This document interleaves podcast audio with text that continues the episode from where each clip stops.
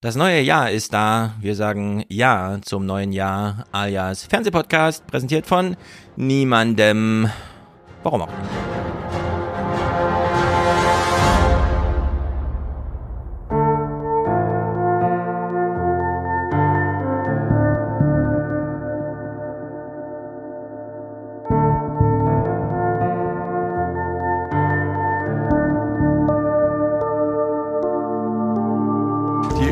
Verschärft den Klimaschutz und hat sich vergangene Nacht auf eine Reform geeinigt, die den Namen offenbar wirklich verdient. Dieses Paket, was da heute Nacht beschlossen wurde, das ist auch als Berichterstatter nur sehr schwer zu überschauen, weil es einfach so groß ist. Heute beginnt nur eine Reise, aber dies ist Europas Mann auf dem Mond-Moment. Man on the Moon Moment. Jetzt kommt aber aus Polen zum Beispiel zurück, das ist uns egal. Äh, wir sagen eben, unser nationales Recht geht vor. Europarecht hat nicht mehr automatisch Vorrang. Und ähm, wir anerkennen quasi ihre Richts Gerichtssprüche, ihr Recht, was sie setzen, nicht mehr an. Was sagen Sie dazu? Das muss doch lebensgefährlich sein für so einen Gerichtshof wie Ihren, oder? Lebensgefährlich ist das zum Glück nicht. Es sind keine Festungsmauern, die Europa an seinen Grenzen hochgezogen hat, sondern meterhohe Zäune mit Stacheldraht. Wir müssen, glaube ich, anerkennen, dass die, die Situation so fragil ist, so instabil ist, dass alles passieren kann. Und niemand hätte wahrscheinlich in der, zur Mitte der 20er Jahre des letzten Jahrhunderts gedacht, dass eine, eine große Katastrophe des ganzen Kontinents unmittelbar bevorsteht.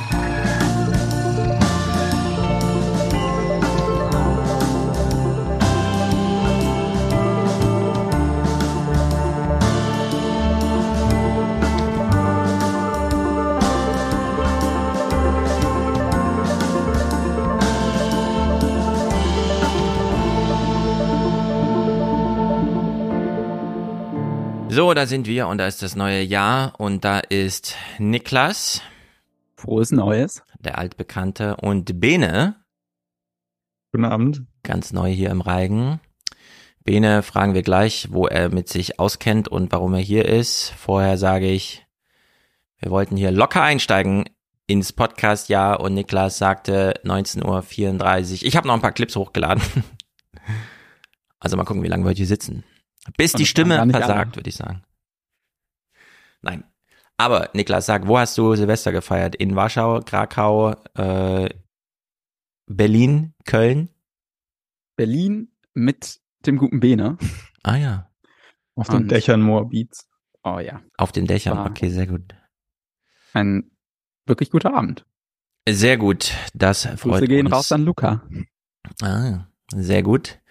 Bene, du kennst dich aus mit Umweltkram. Genau. Weil du ein ich, Wissenschaftler äh, bist oder weil du ein Aktivist bist oder weil du ein besorgter Bürger bist. Boah, besorgter Bürger ist aufgeladen, aber ich bin auf jeden Fall Klimaaktivist. Ähm, und Hast du dich schon mal genau, da, Nee, aber ich bin mal an so einem Klimaprotest von der letzten Generation vorbeigefahren und ich habe so zustimmend genickt. Ah, das ist schon Aktivismus oder was? Die, Einstiegshürde ist niedrig heutzutage, aber ich, also ich bin eher so die Policy-Nerd-Seite der Klimaaktivisten-Szene. Das ist ah. ein bisschen eine Ausrede jetzt, aber Okay. Es gibt jedenfalls einen sehr lustigen Clip, den werde ich den Wochen noch im Aufwachen-Podcast spielen, wie jemand bei der Polizei anruft. Und ich würde sagen, das ist auch schon Aktivismus, den wir alle machen können. Wir können jetzt, jetzt schon mal vorwissend, nachahmend, bevor wir es dann die Woche noch äh, alle schauen. Man ruft bei der Polizei an und sagt, ich habe gehört, letzte Generation gilt jetzt als kriminelle Vereinigung. Daher möchte ich gerne mich anzeigen. Also man ruft bei der Polizei und macht eine Selbstanzeige, damit die ein bisschen Bürokram damit zu tun haben. Also finde ich komplett wilde Strategie. Also, also ich habe auch schon von Leuten bei, der, bei Ende Gelände gehört, die ja irgendwie eine sehr andere Ansatzweise zur äh, Polizei haben und die Vorstellung, dass man einfach sagt, ja klar, sind wir also ich meine, die nehmen das ja auch ernst, ne? Also die ja. können das ja auch einfach durchziehen. Aber du, ja, nicht nur machen. die Aktivisten nehmen es ernst, sondern die Polizei kann dann nicht anders. Sie muss reagieren, wenn eine Selbstanzeige vorliegt. Und in der Hinsicht ist das auch so eine gewisse Blockadestrategie, ja. von der ich jetzt einfach mal sage, ich finde sie witzig. Das hat was. es sind diese kleinen äh, Kunstaktionen, die dann doch irgendwie funktionieren. Wie zum Beispiel auch gefragt zu werden, wenn wir sie jetzt rauslassen aus diesem Vorbeugerhaft, was auch immer, Polizeiaufgabengesetz-Ding, was machen sie denn dann? Ja, dann klebe ich mich auf der Straße fest. Ah, dann können wir sie leider nicht rauslassen. Es ist also sehr gut, was man so mitbekommt. Gut, also wir haben ja. sehr viele Clips, deswegen würde ich sagen, äh, steigen wir direkt ein und hören dann alles, was deinen Aktivismus betrifft und so weiter im Verlauf dieser kleinen Clips-Erarbeitung. Und wir beginnen aber, wo das Fernsehen uns beginnen lässt, bei Ingo Info, der moderiert am 18.12., also mitten im Dezember. Alle sind im Einkaufsstress. Kaufen, kaufen, kaufen, verbrauchen, verbrauchen, verbrauchen. Und Ingo denkt sich so, ich will ja mal eine Marke setzen, denn ich habe gehört, in Brüssel ist was los. Die EU verschärft den Klimaschutz und hat sich vergangene Nacht auf eine Reform geeinigt, die den Namen offenbar wirklich verdient. Markus Preis. Sie zählen zu den größten Luftverschmutzern der Welt, gestört aber hat das bislang kaum jemanden. Doch nun ändern sich die Zeiten.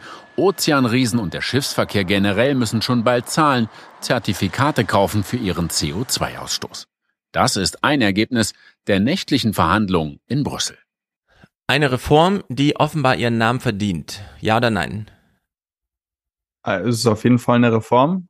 Äh, es ja. hat sich auch viel geändert, aber die Latte war so niedrig gesetzt. Wie niedrig? Ähm, ähm, boah, äh, also ich finde es immer noch wild, dass sie dass sie es jetzt schaffen zu sagen, okay, das ist jetzt Paris-konform, das sind 1,5 Grad. Das ist schon, das ist schon ein logischer Sprung. Ja. Und ähm, das kann man eigentlich halbwegs präzise ausrechnen. Ja. Ähm, aber das ist trotzdem immer noch mehr so Vibes-based. Ich war sehr beruhigt, als ich diesen Clip gesehen habe, weil ich so das Gefühl hatte, boah, ich versuche da irgendwie dran zu bleiben und ich habe mehr Zeit und das Privileg, mehr Zeit zu haben, mich mit dem Thema zu befassen als andere. Mhm. Und dann kommt der Tagesschau trotzdem einfach die Bilder, die ich auf Twitter gesehen habe. ja. Die besten Infos, die sie hatten. Naja, ja. also das Gesetz ist halt riesig, das hören wir auch gleich. Wir steigen mal in diese Berichterstattung ein. Äh, sie haben sich so einen Aspekt rausgehangen, den du ja auch genannt hast, diesen Zertifikatehandel. Auch für den Verkehr zu Lande und für das Heizen von Wohnungen gilt künftig europaweit eine Zertifikatepflicht. In Deutschland ist das bereits der Fall. Jetzt bekommen wir in ganz Europa ein wirksames CO2-Minderungssystem, auch für den Bereich von Mobilität und Gebäuden. Und das bedeutet fairen Wettbewerb und anspruchsvollen Klimaschutz in ganz Europa. Die schwersten Belastungen daraus will die EU abfedern mit einem Klimasozialfonds von 87 Milliarden Euro, etwa für Menschen mit geringem Einkommen. Durch die neuen Regelungen werden Verschmutzungsrechte grundsätzlich jedes Jahr knapper und große Firmen bekommen schrittweise immer weniger kostenlose Zertifikate. So, die ähm, ketzerische Frage ist ja, klar, Zertifikatehandel kennen wir seit Kyoto und so. Ja. Es gibt ja nur einen Vorschlag, der es wirklich auf die Spitze treibt, und das ist der von der FDP im Wahlprogramm für den Wahlkampf 2021. Da steht einfach drin, wir nehmen das Ziel Paris bauen alle Zertifikate da rein. Es gibt nur noch, um das Paris-Klimaabziel äh, 1,5 Grad zu erreichen, überhaupt diese Anzahl von Zertifikate. Also wir deckeln absolut den CO2-Ausstoß und hängen da ein Preisschild dran. Äh, die FDP hat natürlich nicht mitgedacht, als sie das aufschrieb. Ökonomen haben dann nachgerechnet, ja, dass dann der CO2-Tonnenpreis locker 600 Euro aufwärts liegt und so. Nehmen wir das mal als radikalen Benchmark. Äh, wie weit sind wir denn jetzt weg davon? Ziemlich. Also der, der CO2-Preis ähm, in dem großen Emissionshandel, der jetzt schon existiert, in, auf ganz europäischer Ebene ist bei 80 Euro. In Deutschland gibt es noch eine Erweiterung auf den Straßenverkehr, die liegt bei 25, äh, bei, ja, die haben die Erhöhung auf 35 Euro jetzt verzögert. Jetzt sind es mhm. 30 Euro. Ähm, und der europäische wird eigentlich auch versteigert. Das heißt, der könnte eigentlich auch noch nach oben gehen. Ja. Ähm, aber der, dass der Preis nicht so hoch liegt, ist deswegen, weil das, was du da eben erzählt hast, was aus dem FDP-Parteiprogramm kommt, das passiert eben gerade nicht. Die FDP ist auch ganz aktiv politisch ja. dagegen, dass wirklich der europäische Budgetansatz in dieses Ding reingemacht wird. Weil wenn ja. man das machen würde, dann können wir bis jetzt für die nächsten drei Jahre noch Zertifikate ausgeben und dann stellen wir einfach jede fossile Verbrennung in Europa ein. Mhm. Ähm, und dann ist natürlich der Markt eng und angespannt und dann ja. gehen die Preise auf 600 Euro. Und das ähm, ja. Woran ermisst sich denn jetzt die Anzahl der Zertifikate, die in diesem aktuellen Gesetz drinne stehen, wenn nicht äh, der radikale Schritt zu sagen, na wir nehmen einfach das ganze CO2-Budget und äh, derivatisieren das einmal durch, sondern was haben die denn da gemacht?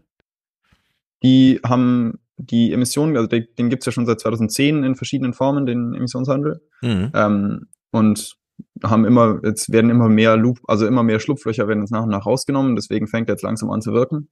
Ja. Ähm, und die haben aber im Grunde eigentlich einfach die Bestandsemissionen ähm, genommen und haben gesagt, die reduzieren die jetzt irgendwie um drei Prozent pro Jahr. Und im Rahmen dieser Reform wurde das jetzt eben auf vier Prozent angehoben.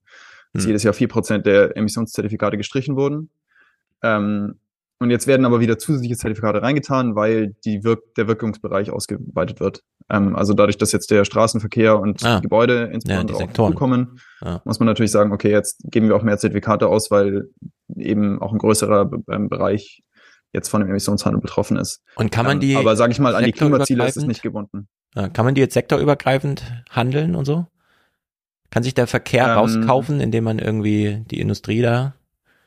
Nee, ähm, ah, also es gibt eben zwei, ähm, also man kann sie zum gewissen Grad sektorübergreifend machen, aber es gibt eben zwei, den bestehenden für große Industrieanlagen ah. ähm, und die können untereinander handeln. Und da ist der Preis so ungefähr bei 80 Euro jetzt und der wird wahrscheinlich hochgehen, ähm, weil die auch weniger Gratiszertifikate ausgeben. Mhm. Ähm, und dann gibt's einen, wird jetzt ein zweiter geschaffen und der ist für ähm, Gebäude und äh, ja. Verkehr insbesondere ähm, also eigentlich alle anderen fossilen Verbrennungen.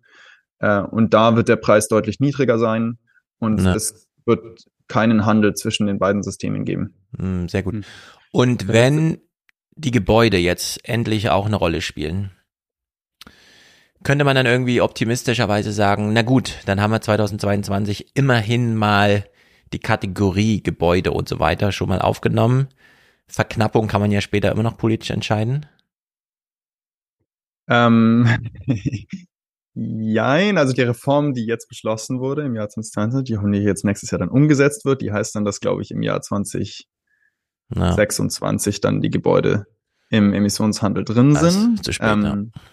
Und in Deutschland haben wir eben die Gebäude schon drin. Ähm, mhm. Und deswegen, und ja, aber ich sage mal, bei, also das ist dann halt auch wieder die, warum es eben, da kommt man wieder zu dem Punkt, warum man vielleicht jetzt nicht so die FDP-Strategie mit dem radikalen äh, theoretisch-ökonomisch Ansatz, ja, wir machen ja. alles einfach teurer und dann regelt der Markt es schon. Also im Endeffekt ist die Auswirkung von einem hohen CO2-Preis kurzfristig einfach, dass die Leute wahnsinnig viel mehr für ihre Heizung zahlen. Und das heißt nicht, dass Mieter dann anfangen, wie blöd ihre Fenster zu isolieren, was nämlich eigentlich die physische Sache ist, die dann daraus folgen müsste. Mhm. Aber wenn meine Heizrechnung auf einmal 400 Euro ist und ich die Chance hätte, die zu reduzieren, indem ich mein Haus renoviere, dann heißt es immer noch nicht, dass ich die finanziellen Mittel oder die, sag ich mal, juristischen Möglichkeiten habe, um mein Haus zu renovieren, ja. weil vielleicht gehört es mir ja gar nicht so. Ja, wir haben ja mal im Neue 20er Podcast den Wohnbautag äh, geschaut, wo ja diese Frage diskutiert wurde, selbst wenn jetzt alle die finanziellen Mittel hätten, die Baubranche schafft ja nur ein oder zwei Prozent im Jahr. Also sie rechnet ja. eh mit 50 mhm. Jahre, die man braucht, um alles irgendwie auf so einen Klimastand äh, zu bringen. Aber, äh, Niklas, ja? Zur Berichterstattung würde ich anmerken, dass tatsächlich das Top-Thema bei den ganzen Menschen zu der Zeit gar nicht war, irgendwie Geschenke einkaufen. Genau an dem Abend nicht, weil alle, die wir ah, geguckt haben. 18er, genau, Fußball, WM-Finale. Und zwar das Finale, also ja. ja. Auch bei euch im Podcast. Aber nur kurz. Wir haben es nur am Anfang kurz genannt, weil wir mussten ja Francesco erzählen, was er verpasst hat. Mhm. Ähm, ein Thema haben sie ja trotzdem herausgenommen. Wir hören gleich Markus Preis, wie er sagt, es ist so viel zu lesen. Ich weiß gar nicht, was in dem Gesetz drinsteht. Äh, was auch bedeutet, ja, dann guck doch am 18. einfach Fußball, stellst du dann am 19. vor, ja. Also dieses tagesaktuelle Berichterstattung ist ja auch Quatsch da, wenn man irgendwie tausend Seiten kriegt. Aber als Ursula von der Leyen das vorstellte, sie kam ja ins Amt und hat im Januar 2020, ich weiß noch, das war es eines der ersten Themen im Neue 20er Podcast, hat sie ja gleich hier, wir machen jetzt dieses Klimading. Und da hat sie ja ein Ding genannt, an dem ich auch seitdem festhinge, nämlich diesen Grenzanpassungsmechanismus, also einfach ein Strafzoll auf Klimakram und so. Der wird hier nochmal genannt in der Berichterstattung. Damit die Industrie nicht global abgehängt wird, soll ausländische Konkurrenz ohne strenge Klimaauflagen bei Importen in die EU zur Kasse gebeten werden. Mit einer CO2-Abgabe. So, hier haben wir es einfach nur sachlich gehört, was das Prinzip ist. Ihr Aktivisten, seid ihr zufrieden mit dem, was da drin steht oder nicht? Ähm, Spielt es überhaupt eine Rolle? Also ich finde es, äh, also nochmal um auf Niklas Punkt zurückzukommen, es ist total krass, wie wenig darüber geredet wird. Also es gab ja. irgendwie einen halben Aufstand im Wirtschaftsministerium, als es irgendwie kleine ähm, protektionistische Maßnahmen aus der USA gab, wenn man sie protektionistisch nennen will. Mhm. Ähm, und dann waren alle so, die Globalisierung ist gestorben. Und das hier ist viel heftiger. Da geht es um die gesamten Stahl- und Wasserstoff- und Wassersichimporte und die Möglichkeit, dass eventuell da ähm, ein Grenzzoll von, ja, ja, dann vielleicht auch 200 Euro pro Tonne CO2 ähm, ah. auf die fossilen Importe ähm, gesetzt wird. Und ob das, ähm, ob das jetzt irgendwie internationalen Handelsregeln entspricht, ist noch nicht abschließend geklärt. Aber hieß ähm, ja am Ende, äh, also wenn sie es erfolgreich umsetzen, nach sage ich mal, so ein Plan, wie ich mir das jetzt so denke, idealtypisch, ne? Hieße das ja, die europäische Stahlwirtschaft könnte sich den europäischen Markt komplett abschotten damit, dass sie in 20 Jahren es hinkriegen, auf Wasserstoff umzustellen. Und damit hätten genau, sie ja einen Frage, Vorsprung vor der ganzen Welt. Also was, was eigentlich den wirklich großen Unterschied macht, ist, dass diese Ausrede von, ach Gott, wir müssen ja alle irgendwie auf dem globalen Markt bestehen. Mhm. Ähm, und das ist beim Stahlmarkt auf jeden Fall der Fall bei Zement zum Beispiel gar nicht mal so sicher. Ja. Ähm, und bei Strom auch nicht. Ähm, und diese Ausrede wurde aber jahrelang benutzt, um zu legitimieren, dass wahnsinnig viele freie Zertifikate ausgegeben wurden. Ja. Ähm, und das war so die, die, und das ist eine der größten fossilen Subventionen, die auch im, vom, vom Umweltbundesamt jedes Jahr wieder ausgewiesen werden. Mhm. Und je mehr Zähne dieser Grenzausgleichsmechanismus hat, desto mehr Hebel hat man auf der anderen Seite zu sagen, so, okay, jetzt kann man echt mal aufhören, diese freien Zertifikate auszugeben. Und da haben die auch eine viel zu langsame Lösung gefunden, aber prinzipiell soll es bis 2035 aufgehört werden, neue Freiheitszertifikate auszugeben. Es ist immer noch absurd, dass wir die weiterhin ausgeben, weil es immer noch nicht nachgewiesen wurde, ob die überhaupt was bringen ja. oder ob sie überhaupt das erreichen, was sie eigentlich erreichen sollten. Aber das ist eigentlich, das führt zu, äh, für die Unternehmen, finde ich, zu viel, also hat einen viel drastischeren Effekt, weil, weil wir jetzt eben diesen Grenzausgleichsmechanismus haben, ähm, keine freien Zertifikate mehr verschenkt werden oder sie nicht mehr so viel verschenkt werden, wie sie verschenkt wurden in der Vergangenheit. Also so die deutsche Stahlindustrie, die hat in den, in den vergangenen Jahren 120 Prozent der Zertifikate bekommen, teilweise ja. von was sie eigentlich gebraucht hat. Also die haben den, den Emissionshandel eigentlich mehr als einen Subventionsmechanismus benutzt. Hm. Yes, Naive Frage. Wird es denn dann auch dafür mehr sorgen, dass tatsächlich im Ausland äh, dann, äh, wie sagt man denn, ja, äh, schonender, also energieschonendere Verfahren durchgeführt werden, um den Staat zu produzieren beispielsweise? Das ist die Frage. Also das kommt, glaube ich, sehr, sehr, sehr drauf an, ähm, welches Produkt es ist ähm, und inwiefern dieser Markt überhaupt für den europäischen Markt produziert. Mhm. Also die chinesische Stahlindustrie ist selbsterhaltend. Die haben die Abnehmer im eigenen Land und wenn sie noch was nach Aber die exportieren ja auch krass. Genau. Also aber in dem Sinne sind die jetzt nicht, ist nicht die gesamte Industrie darauf angewiesen, dass der europäische Markt existiert. Und wenn der europäische Markt sagt, okay, ihr könnt nur noch weiter zu uns exportieren, wenn die gesamte Fabrik abreißt und neu baut. Ja. Ähm, und dann, dann sagen ja noch, die halt, ja, okay, dann machen wir es halt nicht. Genau, dieses CO2-Leakage-Problem. Also, man weiß ja immer nicht, ist es ein Problem oder nicht. Aber Hans-Werner Sinn ist ja der Meinung, wenn die europäische Stahlindustrie umstellt auf nicht mehr Gas, äh, dann kann man das ja woanders verbrauchen. Äh, also entsprechend sinkt dann der Preis, weil der europäische Absatz da einfach nicht mehr in die Konkurrenz der Preisfindung reingeht. Also kann man dann in Indien und so weiter noch viel billiger äh, klimaschädlichen Stahl herstellen. Je nachdem, da weiß man immer nicht genau, ob diese Rechnung aufgeht. Genau, Markus, aber das ist halt genau ja. die Argumentation, die immer dazu geführt hat, dass man wahnsinnig viele Zertifikate verschenkt hat. Ähm, ja, genau. Und im Endeffekt ist aber jetzt ökonometrisch in der Vergangenheit, wenn man zurückblickend schaut, da hat es die IW auch Studien zu veröffentlicht. Es ist nicht so unbedingt klar, ob das in allen Branchen aber überhaupt so ein Riesenproblem war. Also das haben mhm. wir eigentlich überkompensiert. Markus Preis macht hier mal einen Punkt, den ich äh, ähm, sehr wichtig finde, gerade hin, im Hinblick auf Berlin. Da gibt's ja auch noch einen Koalitionsvertrag und nicht nur einen Krieg. Markus Freis in Brüssel. Nimmt die EU mit diesem Gesetz wieder eine Vorreiterrolle im Klimaschutz ein? Ja, Vorreiter ist man ja vor allen Dingen dann, wenn man auch die Ziele wirklich erreicht. Aber die EU ist, das kann man glaube ich heute sagen, Vorreiter wieder in Klimaschutzgesetzgebung. Denn dieses Paket, was da heute Nacht beschlossen wurde, das ist auch als Berichterstatter nur sehr schwer zu überschauen, weil es einfach so groß ist. Es betrifft im Prinzip alle Bereiche, Verbraucher, Firmen. Auch das Tempo der CO2-Einsparung wird nochmal deutlich beschleunigt und man sieht einen großen politischen Willen. Das Thema Green Deal, also der klimafreundliche Umbau der Wirtschaft, das ist ja im Prinzip hier in Brüssel mit Ursula von der Leyen angekommen, also Ende 2019. Und jetzt, drei Jahre später, ist das Ganze schon ausdiskutiert, verhandelt und soll gesetzt werden. Und das in einer Zeit, wo wir zwischendurch auch Corona hatten, wo der Ukraine-Krieg tobt. Also ist auf jeden Fall ein großer politischer Wille da, Vorreiter zu sein und dieses Thema ganz ernst zu nehmen. Tja, Umweltpolitik trotz Corona und Krieg, da musste in Deutschland erst das Bundesverfassungsgericht kommen und sagen, ja, macht das mal ordentlich. Es hat in Brüssel irgendwie so funktioniert. Es ist zumindest ein Gesetz da. Ja, und äh, es ist, ähm, also ich wollte mal auf den Punkt eingehen, wo er meint, er ist damit überfordert, was da passiert ist. Ja. Ähm, ich meine, der, dass das jetzt alles irgendwie am Ende des letzten Jahres fertig nochmal durchgeschoben wurde, weil die, war die Triloge von dem äh, tschechischen Rat, von der tschechischen Ratspräsidentschaft koordiniert wurden und die das halt vom Ende des Jahres irgendwie noch durchdrücken wollten. Ähm, mhm. Ähm, und deswegen war dann da auf einmal Schwung drin, aber im Endeffekt hat der Spaß trotzdem zwei Jahre gedauert. Ähm, aber so, die saßen halt dann in dieser Woche dreimal bis früh morgens oder viermal äh, bis früh morgens irgendwie die ganze Nacht in der Kommission zusammen ja. und haben halt ohne Frage die größte EU-Gesetzgebung in Sachen Klimaschutz durchgeboxt, die es bis jetzt gibt. Und die ist, die ist, die ist, also es ist, ja, man kann glaube ich nicht sagen, dass es jetzt Paris-konform ist, aber was man auf jeden Fall sagen kann, ist, dass das ein ganz anderes Level von Gründlichkeit ist, ja. als was ähm, in den USA durchgegangen ist, was dann als auf einmal der Riesendurchbruch gefeiert wurde. Die USA haben halt dieses Jahr mal angefangen, ordentlich Klimapolitik zu machen. Aber man kann auf jeden Fall schon sagen, dass die Diskussion in der EU da sehr, sehr, sehr viel weiter ist. Ähm, ja. In Sachen Policy ähm, und auch in Sachen ähm, Umsetzung und in Sachen Gründlichkeit.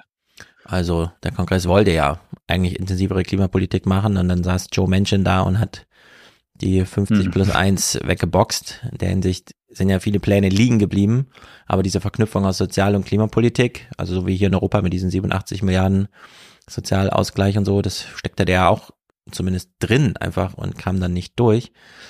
Markus Preis verweist ja nochmal, du hast auch schon äh, gesagt, äh, je nachdem, wie es dann ist, wenn so ein Grenzanpassungsmechanismus da ist, muss erstmal die WHO, die auch gerade nicht so richtig arbeitsfähig ist und so, gefragt werden, wird das denn überhaupt klappen oder gibt es da legitimen Protest? Und da muss man echt mal schauen dann. Aber wir schotten unsere Industrie dabei auch ab gegen ausländische Konkurrenz. Ist das nicht so ähnlich wie das, was wir gerade den Amerikanern bei deren neuen Richtig. Klimaschutzgesetzen vorwerfen?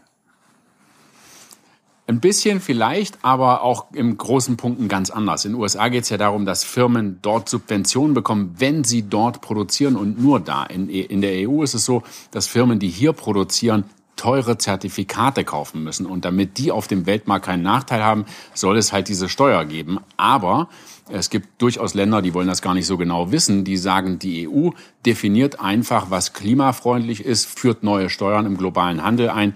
Das ist Protektionismus. Und solche Töne gab es am Wochenende schon zu hören, zum Beispiel aus Indien, aus Südafrika und auch aus den USA. Und da würde ich sagen, es ist Protektionismus. Protektionismus für uns alle. Es ist Klimaprotektionismus. Ja, Wenn also der, Europa exportiert ja will, muss jetzt die Regeln einhalten. Ja, also ich meine, der USA sind die WHO-Regeln ja schon länger egal. Es ist ja. ja nicht so, dass es irgendwie eine internationale Autorität gäbe und wenn man da die Regeln bricht, dann kommt die WHO und sagt nee und dann muss man halt in Linie gehen. Also das müssen manche Länder, aber die USA nicht.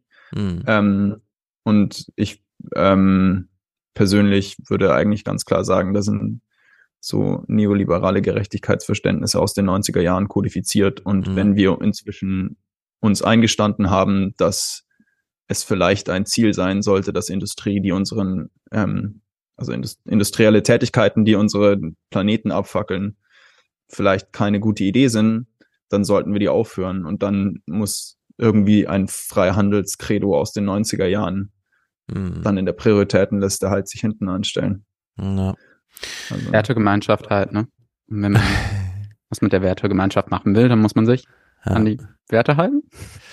Ja, so ist es zumindest in der Theorie. Im weitesten Sinne. Genau, wir hören mal zum Abschluss, was die Berichterstattung in den hier Tagesthemen angeht. Ursula von der Leyen wurde nochmal kurz gezeigt. Drei Jahre sind vergangen, seit die Kommissionspräsidentin kaum im Amt einen Ansporn setzte. Klimaneutralität bis 2050. Heute beginnt nur eine Reise, aber dies ist Europas Mann auf dem Mond Moment. Man on the Moon Moment. Die Gesetzesarbeit dazu war profaner, ein zähes Ringen bis heute. Fit for 55, bereit für den großen Schritt beim Klimaschutz. Der hohe Anspruch steckt im Namen des Gesetzes. Ja, Ursula von der Leyen hat so einen besonderen Modus vor der Öffentlichkeit. Sie weiß dann, sie nutzt dann immer so, dass sie genau, ja, ist ein Soundbild und dann lächelt sie da und macht ihren Spruch, aber wer weiß, gut, da muss sie dann mal schauen, dass sie das auch zu ihrer Legacy macht. Ja, und was man eigentlich auch sagen muss, dass der nette Herr, der jetzt auf dem Bild ist, Franz Timmermans, der Sozialdemokrat aus den Niederlanden, dass der ja der Zuständige im von der Leyen-Kabinett für die ganzen Klimafragen war und dass der der Mensch war, der diese gesamten Pakete durchgeboxt hat. Also das ist praktisch mit von der Leyen's Platzeit geschehen, aber ähm, ja, sie diese Sachen. Sie wollte es auch, sie hatte da, denke ich, nichts dagegen. Aber ähm, jetzt zu sagen, das hat die von der Leyen durchgeboxt. Ähm, ja. Es gab grüne ähm, Europaabgeordnete, die so Weihnachtskarten rausgeschickt haben mit Memes drauf, wo ähm, Franz Timmermans und Ursula von der Leyen drauf waren und äh, ja, Ursula ganz irritiert dargestellt worden ist, worüber äh, Franz beim Fit for 55 Deal gesprochen hat und über Klimaschutz. Und äh, da kann man auch so einen Brückenschlag zu dem Thema, wo wir später drauf kommen, äh, schlagen. Und zwar wäre die Visegrad Connection ähm, 2019 nicht so stark gewesen, dann wäre er jetzt hier auch eigentlich der Kommissar und ähm, wer weiß, wie äh, also. das dann noch gebracht worden wäre. Er könnte jetzt kom äh, er könnte Kommissionspräsident sein, es könnte auch genauso gut ähm, Manfred Weber. Ja, der nicht, aber hier die Dänin, wie heißt äh, Dings ähm, Westerhagen? Westerhagen, genau. Nicht Westerhagen, ja. Westerhagen. ähm, nun ist es keiner von beiden geworden und man hat sich ja geeinigt, okay, die ganze Kommission wird in drei geteilt und Timmermans, Vestager und noch jemand kriegt ja dann das Ressort zugeteilt.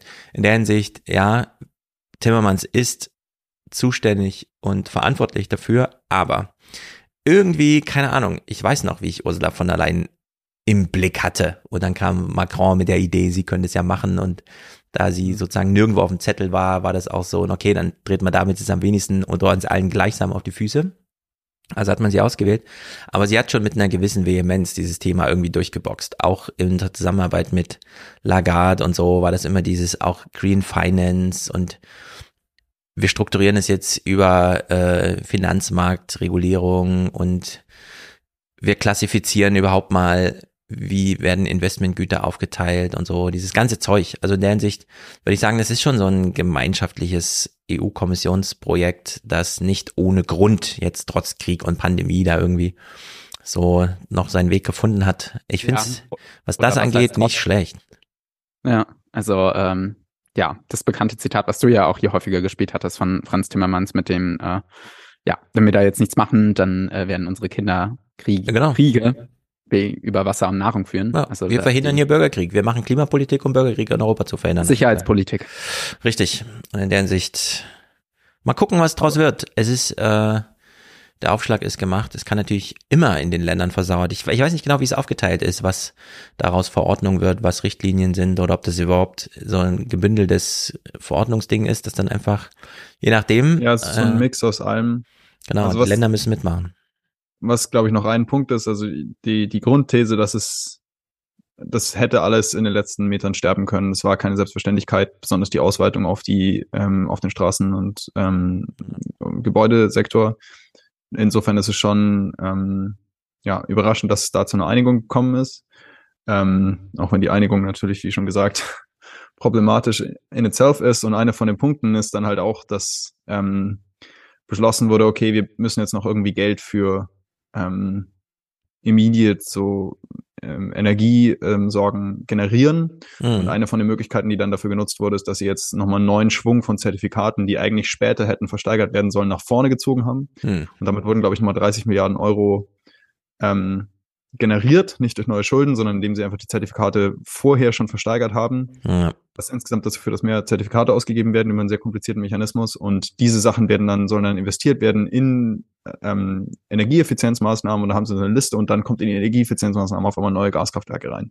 Und das ist dann diese komischen technokratischen Schleifen, die dann in Brüssel geschlagen werden, ähm, wo dann auf einmal der Zertifikatehandel dafür genutzt wird, zum Beispiel LNG-Terminals zu bauen ja. die dann wieder LNG, die dann wieder LNG importieren, was dann wieder Zertifikatehandelpflichtig ist. Und das ist, also das sind so, und das ist so Zeug, was dann halt so durchrutscht, wenn das, ähm, wenn dann halt irgendwie auf einmal der Ukraine-Krieg von der Seite kommt und dann stellt man sich halt auch die Frage, wie krisenresilient diese Institutionen sind, weil das war natürlich jetzt ein Jahr, in dem wahnsinnig viel passiert ist, aber man kann ja jetzt irgendwie auch nicht sich selbstbewusst hinsetzen und sagen, okay, in den nächsten Jahren wird es dann entspannter.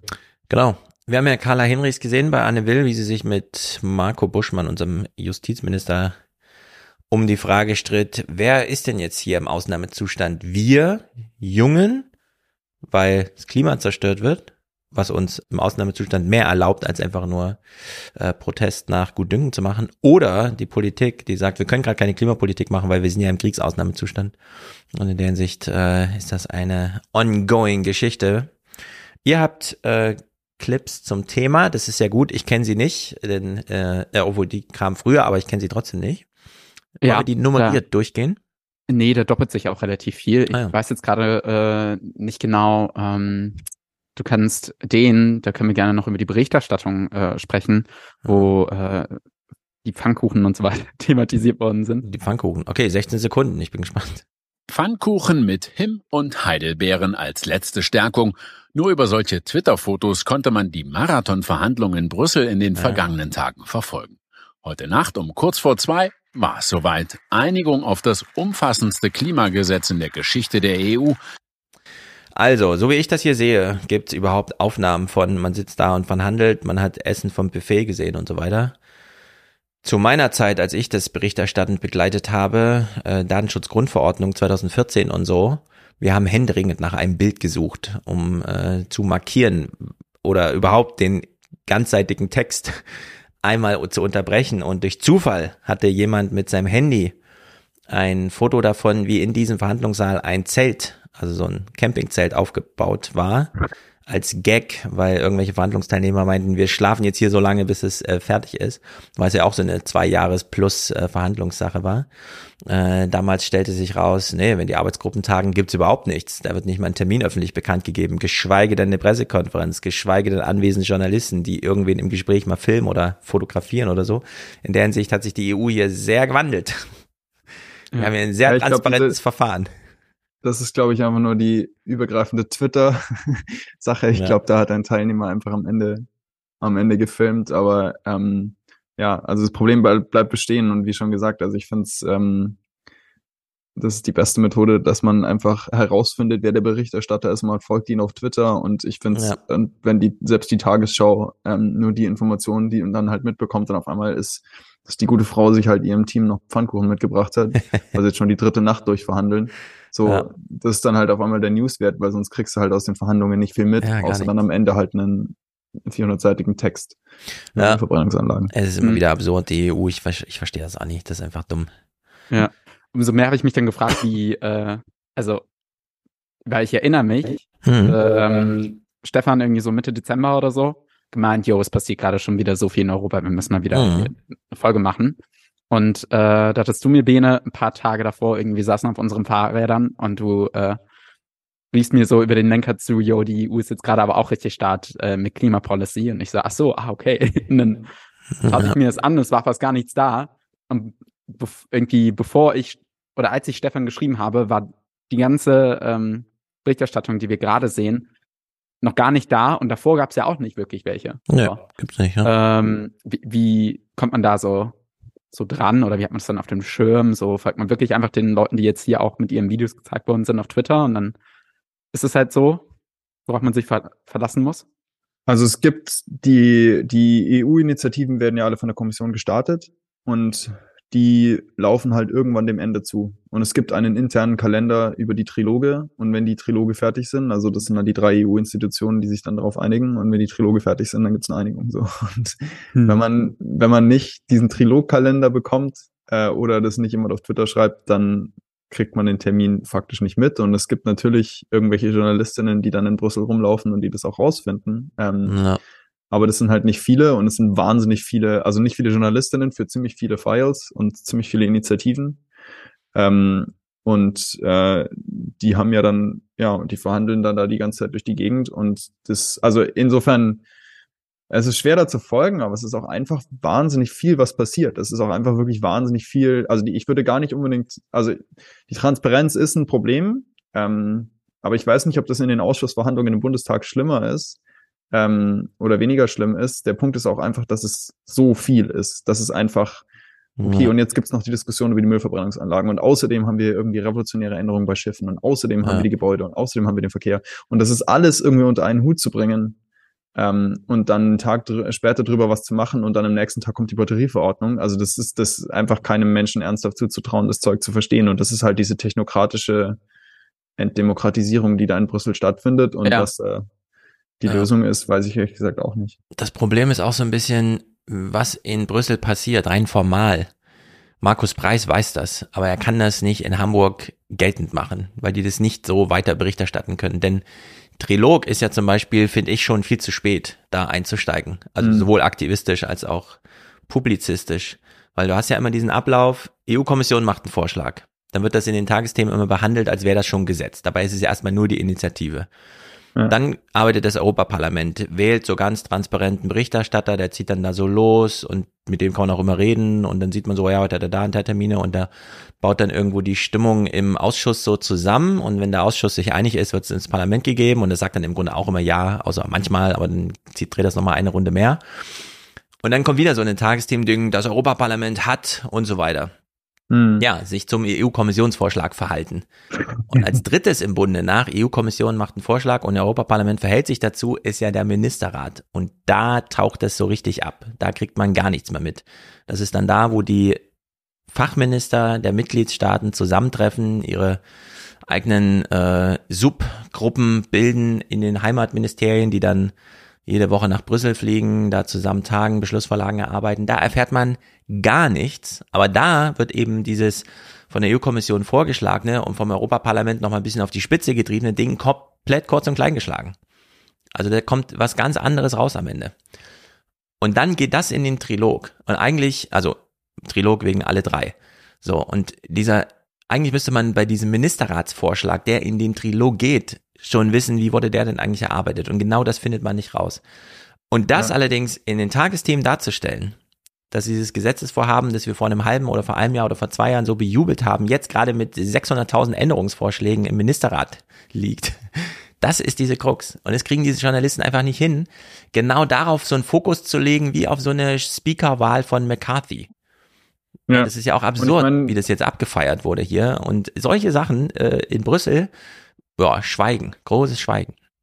Ja, und ich war bei vor ähm, einem Jahr oder zwei bei der Kampagne von Fridays for Future zu den äh, zu der Reform der europäischen Agrarsubventionen beteiligt. Und das ist ja irgendwie das, der größte Budgetposten im EU-Parlament ja. oder im, im EU-Budget. Das ganze Geld. Ähm, schütten wahnsinnig viel Geld aus und die Konditionen, mit denen das ausgeschüttet wird, macht einen Riesenunterschied von wie unsere Landwirtschaft in Zukunft ausschaut und wie Landwirte, was sich für Landwirte lohnt und was sich für Landwirte nicht lohnt. Und wir haben es nicht mitbekommen. Wir haben im Grunde dann vier Tage vor der Abstimmung im Parlament sind wir dann drauf eingestiegen und dann ja.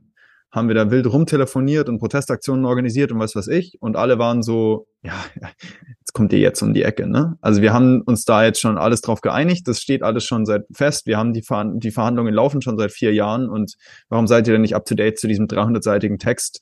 Ähm, der schon komplett durch, durch, durch Änderungsanträge entstellt ist. Und ähm, es ist nie, man weiß nie, ob man wirklich gerade das aktuellste Dokument hat. Ja. Und ähm, also insbesondere halt auch als, sage ich mal, zivilgesellschaftliche Organisation, wenn man da reinkommt und eben halt das nicht studiert hat und halt nicht die ganze Zeit in Brüssel rumhängt und alle richtigen Leute kennt, die man halt kennen muss, ja. ähm, ist man da eigentlich chancenlos und genau. demokratisch. Also gerade bei der Agrardings, da haben sich die Molkerei-Milliardäre ihren sieben Jahres wie verleite ich mir 100 Milliarden pro Jahr ein Gesetz mhm. einfach geschrieben und niemand hat es mitbekommen. Das ist, das ist richtig und, bescheuert immer noch. Ja, und da auch wieder kann man einen interessanten Brückenschlag zu den Visegrad-Ländern, besonders zu Ungarn, äh, schlagen, weil tatsächlich mit diesen ähm, ja, Agrarsubventionen auch richtig viel, äh, wie sagt man denn, Korruption beziehungsweise auch ein bisschen perfide die Leute an der Stange halten. Also da wird dann äh, Leuten, die man braucht, die man so abhängig von sich machen will, wird dann Flächen verpachtet und ja. die kriegen dann Subventionen dafür, aber du kannst natürlich einen Pachtvertrag richtig, richtig easy wieder äh, kündigen. Mhm. Und ähm, ja, allgemein spätestens, äh, ja, wenn man das mit dem Beitritt der Ukraine in ferner Zukunft irgendwie ernst nehmen ja, ja. will. Also es bleibt einfach ja. nur ein witziges Argument, denn die Ukraine wird niemals in die Europäische Union aufgenommen. Und zwar genau deswegen, wegen Agrarsubventionen. Ähm, ihr habt noch Clips Vorreiter, Klimagesetzgebung? Ähm, das ist der sechste, ne? Du kannst einfach den sechsten, glaube ich, noch abspielen. Macht die EU wirklich ernst, okay. Zwar gibt es tausend Details, Übergangsfristen und Sonderfälle, dennoch, was vergangene Nacht beschlossen wurde, werden alle Verbraucher und Firmen spüren. Die EU macht ernst mit der Abkehr von fossilen Energien, nicht mehr als Forderung oder Idee, sondern als Gesetz für 450 Millionen Menschen. Das klingt ja so, als wäre es eine Verordnung. Das ganze Ding, eine Verordnung, gilt ab 2024, aber ist ja nicht so. Ja, es gibt Verordnungen, die zählen sicher schon ab 2024, die dann dabei sind. Ich weiß jetzt nicht welche, ja. aber sicher eine, weil es sind irgendwie zwölf Pakete. Ja. Ähm, aber ähm, ja, die Aussage, dass es für alle einen Unterschied macht, stimmt auf jeden Fall. Ähm, und äh, ja, das ist auch eine Diskussion, die in den nächsten Jahren in Deutschland dann loslaufen wird, wie Deutschland den erweiterten Emissionshandel umsetzen wird, mhm. weil Deutschland bis, da bis jetzt eine Regelung bis 2025 hat und dann würde der europäische ähm, ja. dann das übernehmen und dann ist die Frage, was dann passiert. Ein Lob der Subsidiarität. Wenn es Bayern schon geregelt hat, kann Brüssel machen, was es will. okay, echter Aber, Durchbruch.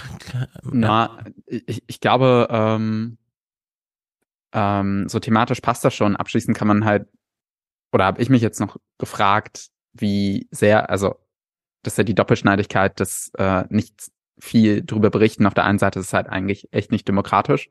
Mhm. Auf der anderen Seite, ähm, ja, wenn man sich oder je nachdem vielleicht ähm, ist es bei dem Policies nicht so stark gegeben wie bei manch anderer, wobei ich das ja auch schon stark einschätzen würde, dass wenn da mehr drüber berichtet werden würde, dass da äh, ja mehr auch ähm, negativ drüber berichtet wird und dass dann äh, ja. manchen Dingen, die da äh, ausgehandelt worden sind, so einen Strich durch die Rechnung gemacht hat und von da war es vielleicht äh, so ein bisschen hilfreich, dass irgendwie drei Tage davor, während das dann zum Abschluss gebracht worden ist, einfach alle nur drüber äh, gesprochen haben, ob jetzt Argentinien wirklich die WM gewinnt oder Frankreich. Ja. Ich will trotzdem noch mal was zu deinem ist es demokratisch ja oder nein sagen, denn man wirft das so schnell in den Raum. Es ist ja nicht sehr demokratisch im Sinne von, es ist nicht transparent. Ja, das stimmt, es ist nicht transparent, aber es ist demokratisch. Ich meine, die EU-Kommission, ja, die wurde bestellt, aber es, der ging auch in Wahlkampf voraus. Das Europaparlament wählen wir direkt. Der Ministerrat setzt sich aus den Regierungen zusammen, die in allen Mitgliedstaaten demokratisch gewählt wurden. Hm. Äh, in der Hinsicht haben wir es hier schon mit Hundertprozentig, ja. Die formulieren Aber das dann immer so mit, das ist direkt demokratisch oder doppelt indirekt demokratisch, weil ja. wir haben gewählt und dann wurde ernannt. Also hm. Wir wählen ja kein, wir wählen ja eine Partei, die wählt einen Bundeskanzler, der ernennt Minister und so weiter. Äh, die Partei äh, spiel, spielt natürlich auch eine Rolle. Also ja. es ist schon ein demokratisches Verfahren, Auf nur jeden es ist Fall. eben kein transparentes Verfahren. Und auch ja. da würde ich nochmal sagen, dieses transparente Verfahren, also wirklich alles über die öffentliche Meinung laufen zu lassen, wir hatten ja eine Zeit, in der Greenpeace große Aktionen gemacht haben. Dann sind die irgendwie mit so kleinen Booten vor die Ölplattform und haben eben wirklich massenmedial äh, dafür Aufruhr gesorgt. Und das hat dann eben auch Stimmung verändert. Aber Greenpeace sitzt eben heute mit einer zehn Mann Mannschaft oder so in Brüssel. Und die werden eben auch eingeladen bei solchen Terminen. Ne? Also es ist jetzt nicht so, dass die äh, EU-Kommission da irgendwie unter sich tagt oder so, sondern die haben dann schon nicht nur Termine, sondern auch Budgets, damit da eben diese äh, aber es läuft eben nicht mehr so über die öffentliche Meinung, weil es ja. die öffentliche Meinung ehrlicherweise nicht interessiert. Dafür ist einfach zu viel RTL 2 und sowas. Und äh, Ich weiß nicht so genau, wo. Also ich, also ich habe keine Ahnung von. Demokratietheorie, aber da ist schon, ähm, sag ich mal, durch diese Ernennung von Posten von anderen Repräsentativen mhm. ähm, entwickelt sich eine gewisse Eigendynamik, die entkoppelt ist von dem, was viele Leute eigentlich in ihrer Gesellschaft, sag ich mal, mitbekommen. Und ja, auch wenn man sich die Mühe gibt, da teilzunehmen oder einen Unterschied zu machen, ist die Hürde sehr, sehr, sehr, sehr hoch. Ja. Ähm, und dann wird es wieder runtergegeben, als das muss jetzt umgesetzt werden auf Bundesebene. Mhm. Ähm, wie so vom Himmel. Ja. ähm, ja ich meine, äh, du hast recht. Also wenn man sich anschaut, die Beschlussvorlagen, die erarbeitet werden, bevor dann die Fachminister, also bevor zum Beispiel in dem Falle dann wirklich der deutsche Wirtschaftsminister nach Brüssel fährt und dort seine Unterschrift setzt. Die werden ja zum einen von den ständigen Vertretern in Brüssel ausgearbeitet, also so richtig entsandte Verwaltungsbeamte, die eben nicht aus der Politik, sondern aus der Verwaltung kommen plus diejenigen, die dann regelmäßig aus den Ministerien entsandt wurden, das sind halt auch so Arbeitsgruppen, wo einfach, keine Ahnung, Regierungsdirektoren oder so, das klingt immer so hoch, Regierungsdirektor ist aber so ein mittlerer Posten irgendwie in der Verwaltungshierarchie, also wo quasi nicht politisch gewählte, sondern einfach Verwaltungskarrieristen, Beamte halt da sitzen und diese inhaltliche Arbeit machen.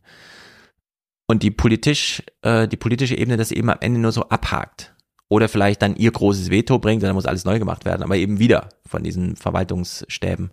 Und da würde ich sagen, das ist auch so ein Problem.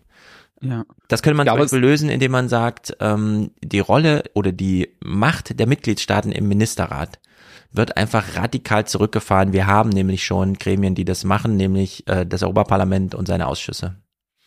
Hm. Das wäre dann äh, mehr, wie sagt man denn, das äh, in, in die Richtung wirklich, wo ich würde es auch begrüßen, äh, dass es dann wirklich mehr so ins also föderale Europa, also im Sinne genau. von äh, ja, mehr Rechte dahin ging. Ich glaube aber auch schon, dass ähm, dahingehend, damit es überhaupt auch in diese Richtung gehen kann, spricht man ja auch immer von nicht nur, dass die Demokratie strukturell gegeben ist, mhm. sondern ähm, dass auch demokratische Prax Praktiken einfach vorhanden sind. Ja. Ähm, auch bei Ungarn und Polen sprechen wir darüber, dass äh, es ein riesengroßes Problem ist Wobei das ja nochmal ein Dutzend Schritte weiter ist, mhm. dass nämlich da die, ähm, die Presse, der Journalismus an sich einfach politisch instrumentalisiert wird. Aber ja. äh, genauso würde ich auch sagen. aber das haben wir ja in Deutschland nicht. Also äh, wenn man jetzt aus unserer Hundertprozentig nicht, aber unser Journalismus könnte einfach mal ein bisschen härter nachfragen bei den deutschen ja, Ministerien, was sie Punkt. in Brüssel so verhandeln. Und äh, ich glaube, das kann von zwei Ebenen gehen. Also eben, dass wir das auf jeden Fall, und das machen wir ja hier wöchentlich sozusagen, ähm, mehr von den JournalistInnen einfordern, aber gleichzeitig ähm, muss auch, glaube ich, äh, die Politik dann so das zu schätzen wissen, dass ähm, es diese JournalistInnen gibt und die dann auch mhm. hier und da zumindestens äh, ja, Öffentlichkeitsarbeit ist halt Arbeit. Das wird immer gerne mhm. unterschätzt. Das macht keiner gerne. E-Mails beantworten und so. Das ist mhm. nervig, aber muss sein. Gut, wir schauen aber noch diesen ersten äh, echter Durchbruchclip, oder? Die Minute gönnen wir uns. Insgesamt sagen ja die Unterhändler, das ist jetzt unser Herzstück für Fit. Ah, das ist jetzt hier Berichterstattung Deutschlandfunk oder? Mhm. Wer ist da im Interview, weißt du es? Äh, Ottmar oh, jemand vom, vom Pots, äh, Potsdam ah, Institut für Klimafolgenforschung. For 55, 55 Prozent einsparen CO2 bis 2030. Ist es damit, ist es jetzt das entscheidende Herzstück?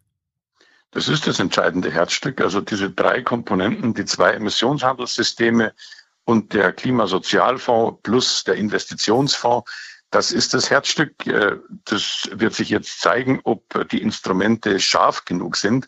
Man wird wahrscheinlich, das ist meine Einschätzung, nachschärfen müssen. Aber um nachschärfen zu können, muss man erstmal die Instrumente haben. Und ich glaube, es war ein mhm. großer Durchbruch bei diesen Verhandlungen, äh, dass eben zum Beispiel der zweite Emissionshandel nicht auf der Strecke geblieben wäre, ist, denn hätten wir diesen nicht bekommen, dann ist nicht zu sehen, wie wir die äh, Emissionsminderungen zum Beispiel im Verkehrssektor hätten zustande bringen sollen. Also insofern ist es ein echter Durchbruch.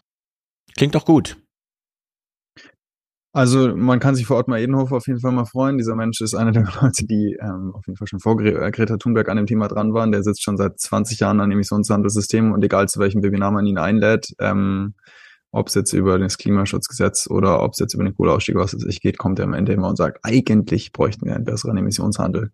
Und da hat er zum gewissen Grad auch recht. Und jetzt hat er da auf jeden Fall einen großen Fortschritt bekommen und deswegen ist schon sehr verständlich, dass der gute Mann sich da jetzt auch mal freuen darf. Ja. Ähm, und ich würde sagen, da, ja. Edenhofer war ja auch immer ein Verfechter, Klimapolitik sozialpolitisch zu organisieren. Und das hat er hier auch nochmal betont. Hm. Dass das hier ja. gegeben ist, anders als sonst. Gut. Mal was, wo es in die richtige Richtung zumindest geht. No. Ja. Warum nicht?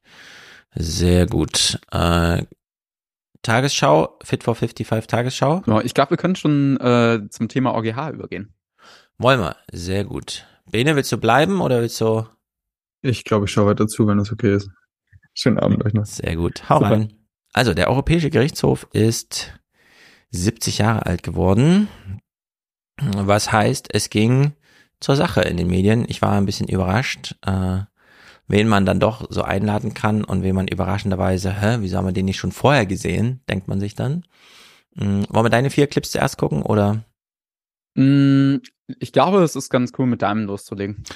Okay, also 70 Jahre Europäischer Gerichtshof. Wir gucken uns Experten, Wortspenden und so weiter, wie die Berichterstattung eben läuft, an zum Thema.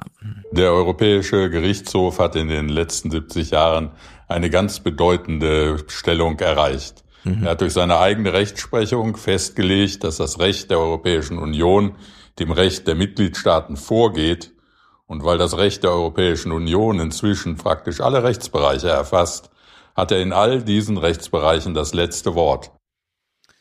Also, der Papst ist tot, aber wir haben ja den Europäischen Gerichtshof, er ist unfehlbar, sagte hier. Hm. Was andere Gerichte sagen, ist egal, er hat das letzte Wort. So sieht's aus. Oder so soll es sein. Ähm, ja, ich glaube, das kann man dann auch ein bisschen mit ein bisschen mehr Nachdruck äh, wiedergeben. Ich meine, er ist jetzt ein Juraprofessor, Joachim Wieland. Und so ein bisschen hat er ja angedeutet, der Europäische Gerichtshof hat sich das erkämpft. Es stand also nicht von Anfang an so drin. Ich glaube, da hat er recht, so wie sich jedes europäische Institut, wie zum Beispiel auch das Europaparlament, das eine oder andere Recht einfach genommen hat und dann hat man es später in die Verträge reingeschrieben. Hm.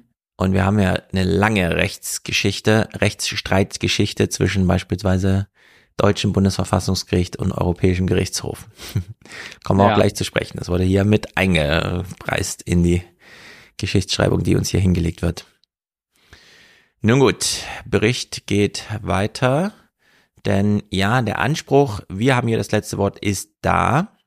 Doch genau an diesem Grundsatz, dass der Europäische Gerichtshof in allen Rechtsbereichen das letzte Wort hat, wird aktuell kräftig gerüttelt.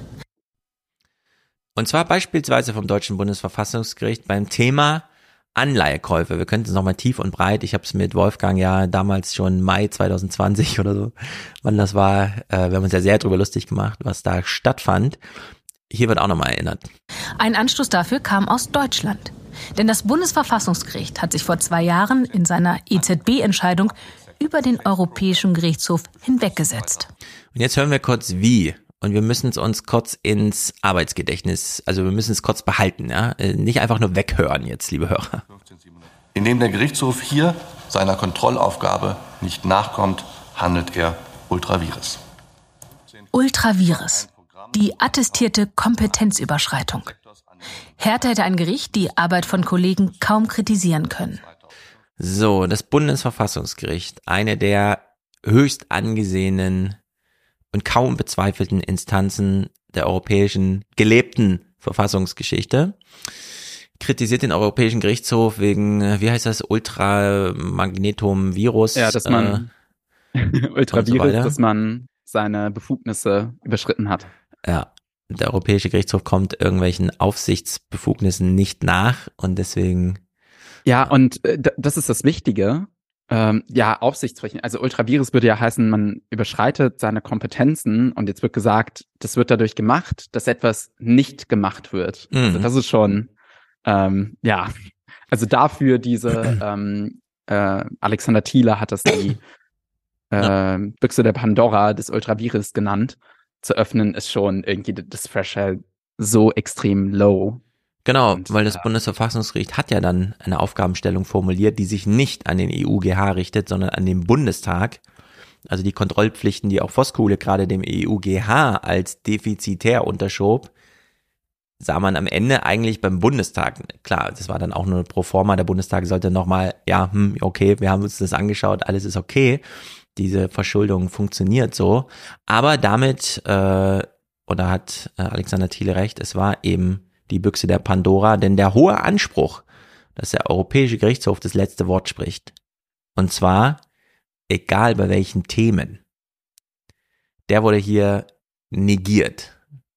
Und jetzt kam eben dann ein Jahr später die Polen und haben gesagt, ja, wir hätten da so ein anderes Thema, wo wir das mal aufgreifen, das deutsche Bundesverfassungsurteil. Also ähm, du kannst gerne mal den ersten Clip von mir zu dem Thema abspielen.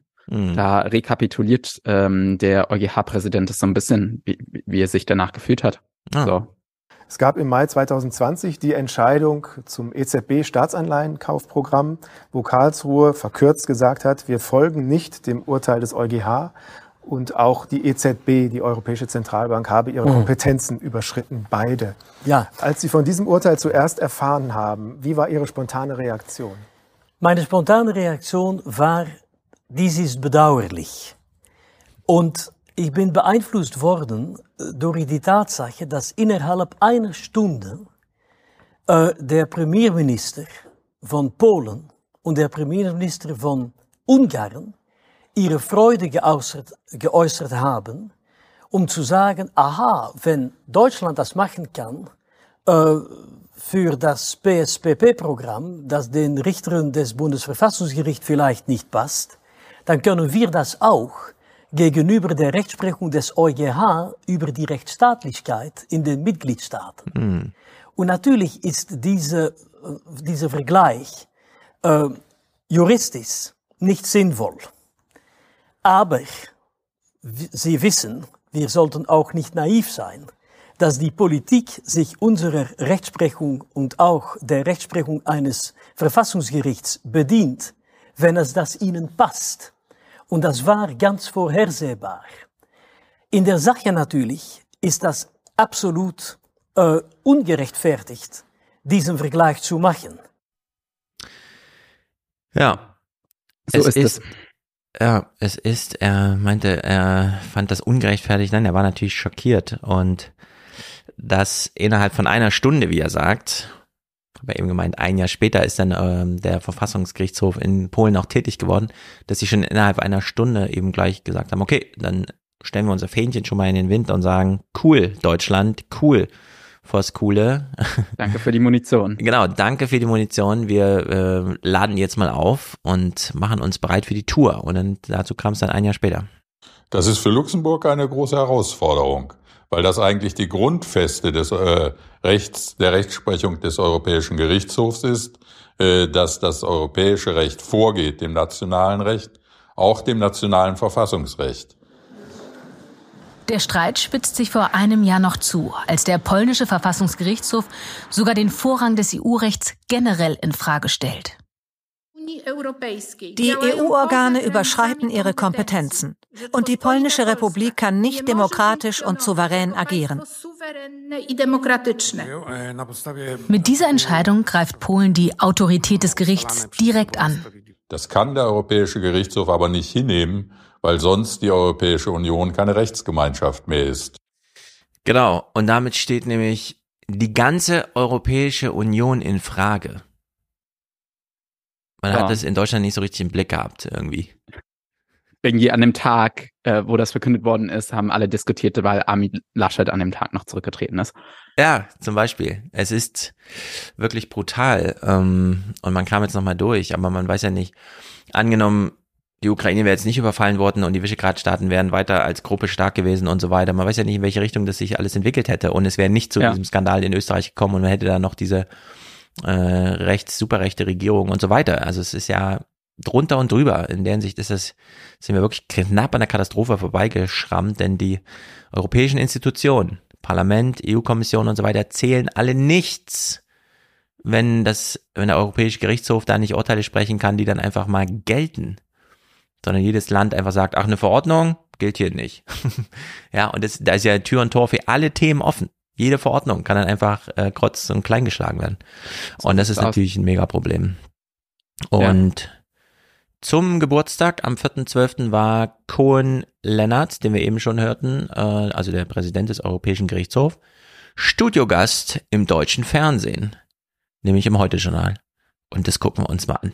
Kuhn Lennart ist der Präsident des Europäischen Gerichtshofs, einer, der auch das Leben von uns allen hier in Deutschland verändert. Herr Präsident, schön, dass Sie da sind. Ich freue mich sehr, dass Sie am Geburtstag Ihrer Institution den Weg aus Luxemburg hier nach Mainz gefunden haben. Herzlichen Dank für die Einladung. Herr Präsident, 42.000 äh, Entscheidungen hat der EuGH getroffen in den letzten 70 Jahren. Auf welche sind Sie besonders stolz? Ja, er ist ein überaus einnehmend freundlicher Typ. Wir haben es ja eben schon gehört. Was haben Sie gedacht? Ja, genau. Was haben Sie gedacht, als die Welt über ihn zusammengebrochen ist? Ah, ich war ein bisschen enttäuscht. Äh, jetzt würde hier, das war ja auch eine gute Einstieg. Welche war die beste, die Olympiade der europäischen Entscheidungsgeschichte? Soll er aufzählen? Ähm, er spricht sehr gut Deutsch, wie wir hier hören. Warum haben wir ihn nicht vorher schon mal gesehen? Also es ist erstaunlich. Gespräch war ganz gut. Ich bin besonders stolz auf die Urteile, die den Anwendungsvorrang des Unionsrechts, die Direktwirkung des Unionsrechts und auch die Rechtsstaatlichkeit in den Mitgliedstaaten betont haben. Okay, darüber werden wir gleich noch ein bisschen reden, über die Probleme auch, die es mit der Rechtsstaatlichkeit mancherorts gibt. Ähm, das heißt, alles, was Sie gerade gesagt haben, da geraten Sie natürlich auch in Konflikt mit nationalen Gerichten, mit nationalen Regierungen. Sie haben einiges an Macht. Haben Sie auch gerne das letzte Wort? So, haben Sie auch gerne das letzte Wort. Ist ja semantisch so entlehnt der letzten Instanz was ja im juristischen so im Sinne von stimmt ja hier. Also so wurde es ja eben auch von uns betont. Der Europäische ja. Gerichtshof ist die letzte Instanz, er hat das letzte Wort, was da gesprochen wird, gilt unabhängig davon, was auch Verfassungsgerichte nationaler Ebene sagen. Und er ist wahnsinnig clever und nimmt das letzte hier wieder aus dem Spiel, um ein anderes Wort zu betonen. Die Frage des letzten Wortes ist keine gute Frage. In Unionsrecht geht es darum, das gemeinsame Wort zu sprechen. Man darf nie vergessen. Genial, das ist einfach genial. Das gemeinsame Wort zu sprechen. Man darf nie vergessen, dass äh, das Unionsrecht eine gemeinsame Rechtsordnung darstellt für 27 Mitgliedstaaten. So, das gemeinsame Wort. Der das Europäische ist so enorm Gerichtshof wichtig. spricht das gemeinsame Wort. Ja, in dem zweiten Clip, den ich mitgebracht habe, geht er da auch noch mehr ein. Und das Entscheidende ist, dass einfach das von den Deutschen so ausgeblendet wird. Und ähm, ich bin so ein bisschen traurig, dass ich äh, nicht noch dazu gekommen bin, die Clips zu, vorzubereiten. Aber das Interview, ähm, aus dem ich Clips mitgebracht habe, äh, jetzt ja. von der vom Phoenix, mh, mm, eine, eine Woche darauf in dem JuristInnen-Podcast der ARD, hm. oder die Justi JustizreporterInnen heißt der Podcast meines Wissens nach, wurde dann der, ja, ich glaube mittlerweile ist er jetzt sogar weg vom Fenster, der hat jetzt seine Amtszeit von zwölf Jahren hinter sich, ähm, ja, Verfassungsrichter äh, Huber, hm. der, ähm, ja, quasi mit dem Fall ähm, vertraut war des äh, PSPP Anleihenkaufprogramm, wo ja. dann äh, die Ultravirus Pandora-Kiste geöffnet worden ist. Und es ist so, also er war auch vorher Innenminister in Thüringen, das kann man auch noch sagen, für die mhm. CDU. Und ähm, war das gar nicht Voskuhles Kammer, hat der Huber das gemacht? Stimmt, ich erinnere mich, wir hatten auch Clips von Huber gespielt, der ja. nochmal angerufen wurde, nachdem, ja. ja, ja. Und es, es war sehr schlimm. Also es war zum äh, schreien, weil irgendwie mit diesen, ja, und wir, ähm, weil er hat zum Beispiel das, was wir gerade herausgearbeitet haben, mhm. komplett verneint. Also er hat gemeint, nein, irgendwie der EuGH spricht hier nicht in letzter Instanz, sondern wir sind ja alle hier in europäischer Gemeinschaft und sprechen äh, irgendwie ein bisschen gleichwertig, wie so ein Frau Skule mhm. macht ja immer das Beispiel des äh, Mobile, was irgendwie dann so ein bisschen ausgeglichen ist und so weiter. Aber äh, mhm. damit, äh, wie sagt man denn, relativiert man ja, dass irgendwie Leute immer mal wieder irgendwie so dem EuGH widersprechen. Und wie soll das denn dann ja. funktionieren? Also. Es ist eine sehr gute Empfehlung, sich das anzuschauen, denn ich finde auch, ich meine, wir sind alles nur Laien und so. Aber diese Geschichte hat so eine krasse Tragweite und die wurde in Deutschland so krass bescheuert. Ich weiß noch, wie wir uns darüber lustig machten, dass der Gauweiler als ich strenge mal diese Klage an, Angst davor hatte, dass sein Vermögen vom deutschen Staat eingezogen wird, weil äh, Schulden zurückgezahlt werden müssen. So völlig absurd, also wirklich grandios beklopptes Zeug. Und äh, in der Hinsicht ähm, äh, keine Angst oder keine Scheu oder keine äh, falschen Vorstellungen davon, dass man nicht ganz schön krasse Idiotie, Idiotie an wirklich wichtigen Stellen vorfindet. Wir können, glaube ich, alle sehr froh sein, dass der Lennartz hier die Geschäfte führt und uns das auf so sanfte Art und Weise auf Deutsch in unserer Sprache, die wir gerne, äh, also gerne hören und gut verstehen, äh, nochmal darlegt. Okay, dann schauen, hören wir mal dein ähm, Hegelianisch und so weiter. Mal gucken, was wir da hören. Man lebt hier in diesem Gerichtshof auf EU-Ebene. Es ist nicht nur ein bilaterales Verhältnis zwischen dem Bundesverfassungsgericht und dem EuGH. Das ist nur ein Verhältnis neben 26 anderen. So, wenn dieses Gericht, der Gerichtshof der EU, der EuGH, die Verfassungsmäßigkeit einer EZB ähm, Entscheidung, das ist es eigentlich. Verfassungsmäßigkeit, das heißt, die Vereinbarkeit mit den Verträgen und der Grundrechtecharta möglicherweise, das ist mit dem Primärrecht der Union prüft. Dann muss der EuGH einen EU-weiten akzeptablen Prüfungsmaßstab benutzen, hantieren, wenn man das sagt auf Deutsch. Das ist nicht derselbe Maßstab als der, den das Bundesverfassungsgericht mit dem größten Respekt, das ich immerhin noch für dieses Gericht habe, benutzt. Äh, immer noch habe. Immerhin. Das hat er sehr gut formuliert. Man hat es kaum gemerkt, was er wirklich denkt. Mhm. Ja, sehr gut. Das ist genau das Ausführung des gemeinsamen Wortes, äh, das nicht nur auf deutsche Befindlichkeiten Rücksicht nimmt. Ja, das Paneuropäische. Man möge sich auch nur vorstellen, das habe ich mir, ist mir gerade in den Kopf gekommen, so, ähm, da geht er auch im dritten Clip drauf ein. Irgendwie, was wäre denn jetzt gewesen, wenn die Italiener gesagt haben, andersherum, irgendwie, wir sagen auch, irgendwie das Programm ist nicht, wird nicht richtig ausgeführt, weil mit irgendeinem anderen Recht ähm, kommt der EZB ihrer Pflicht nicht nach, irgendwie da doch irgendwie, hm. ähm, ja, äh, das, so ein Programm aufzulegen. Und ähm, es muss ja eine letztentscheidende Instanz auf diesen Ebenen geben und ähm, ja. ja, von daher. Okay, hören wir direkt mal den dritten Clip. Und wenn Sie das PSPP-Urteil lesen, dann werden Sie sehen, dass man sagt, Vorteile der Währungspolitik hätten besser abgewogen werden müssen gegen Nachteile für die Fiskal- und Wirtschaftspolitik. Und dann folgen Zehntel von Seiten lang Überlegungen, die ausschließlich aus dem deutschen Land kommen. Gutachten von Professoren, ähm, äh, wirtschaftliche Verbände und so weiter, rein deutsch. Wenn dieses Urteil besprochen wurde bei einem Besuch in Rom an der Corte Constitutionale, sagten mir die Kollegen da, wenn wir das gemacht hätten, dann war das, dann, dann hätte es ganz anders ausgesehen. Dann waren das Vorteile gegen Vorteile, weil bei uns die wirtschaftliche Lage ganz verschiedentlich ist, unterschiedlich ist von, von der deutschen Lage. Ja, Beispielsweise, weil Italien der größte Profiteur dieser ganzen Programme war. Mhm. Über 200 Milliarden, die dann noch ausgezahlt wurden. Damit haben die Italiener ja ihr, äh, wie heißt dieses Lohnfortzahlungsding, wenn die Betriebe... Ja, Arbeiter, äh, hier, genau, genau. Hier null, null... Äh, alle wissen, was gemeint ist. Ja, alle wissen, was gemeint ist, genau. Also in der Hinsicht äh, sehr gut verständlich. Ja, also es, es ist so, krass, finde ich, weil man weiß ja auch natürlich, wie die deutsche Ökonomik so aufgestellt ist im Mainstream und ähm, wenn Bernd Lucke und so äh, die Klage ja. geführt haben, was die dann wohl da für Argumente angeführt haben. Das heißt, rein theoretisch gesehen, wenn man eigentlich so ein äquivalentes ähm, Urteil sprechen will, dann müsste man sich ja auch eben in diesen europäischen Diskurs ja. begeben und nicht einfach nur so, wie ist das jetzt irgendwie für die deutsche ähm, Ja, aber Sicht? das haben wir immer ausgeblendet, dass die Italiener auch, also dass wir das nicht ohne Grund machen, diese Art der Verschuldung Lieber Chat, ja. sag doch nochmal, wie diese Staatshilfe heißt, wenn der Staat als Lohnvorzahler einspringt, weil Umsätze ausbleiben und so.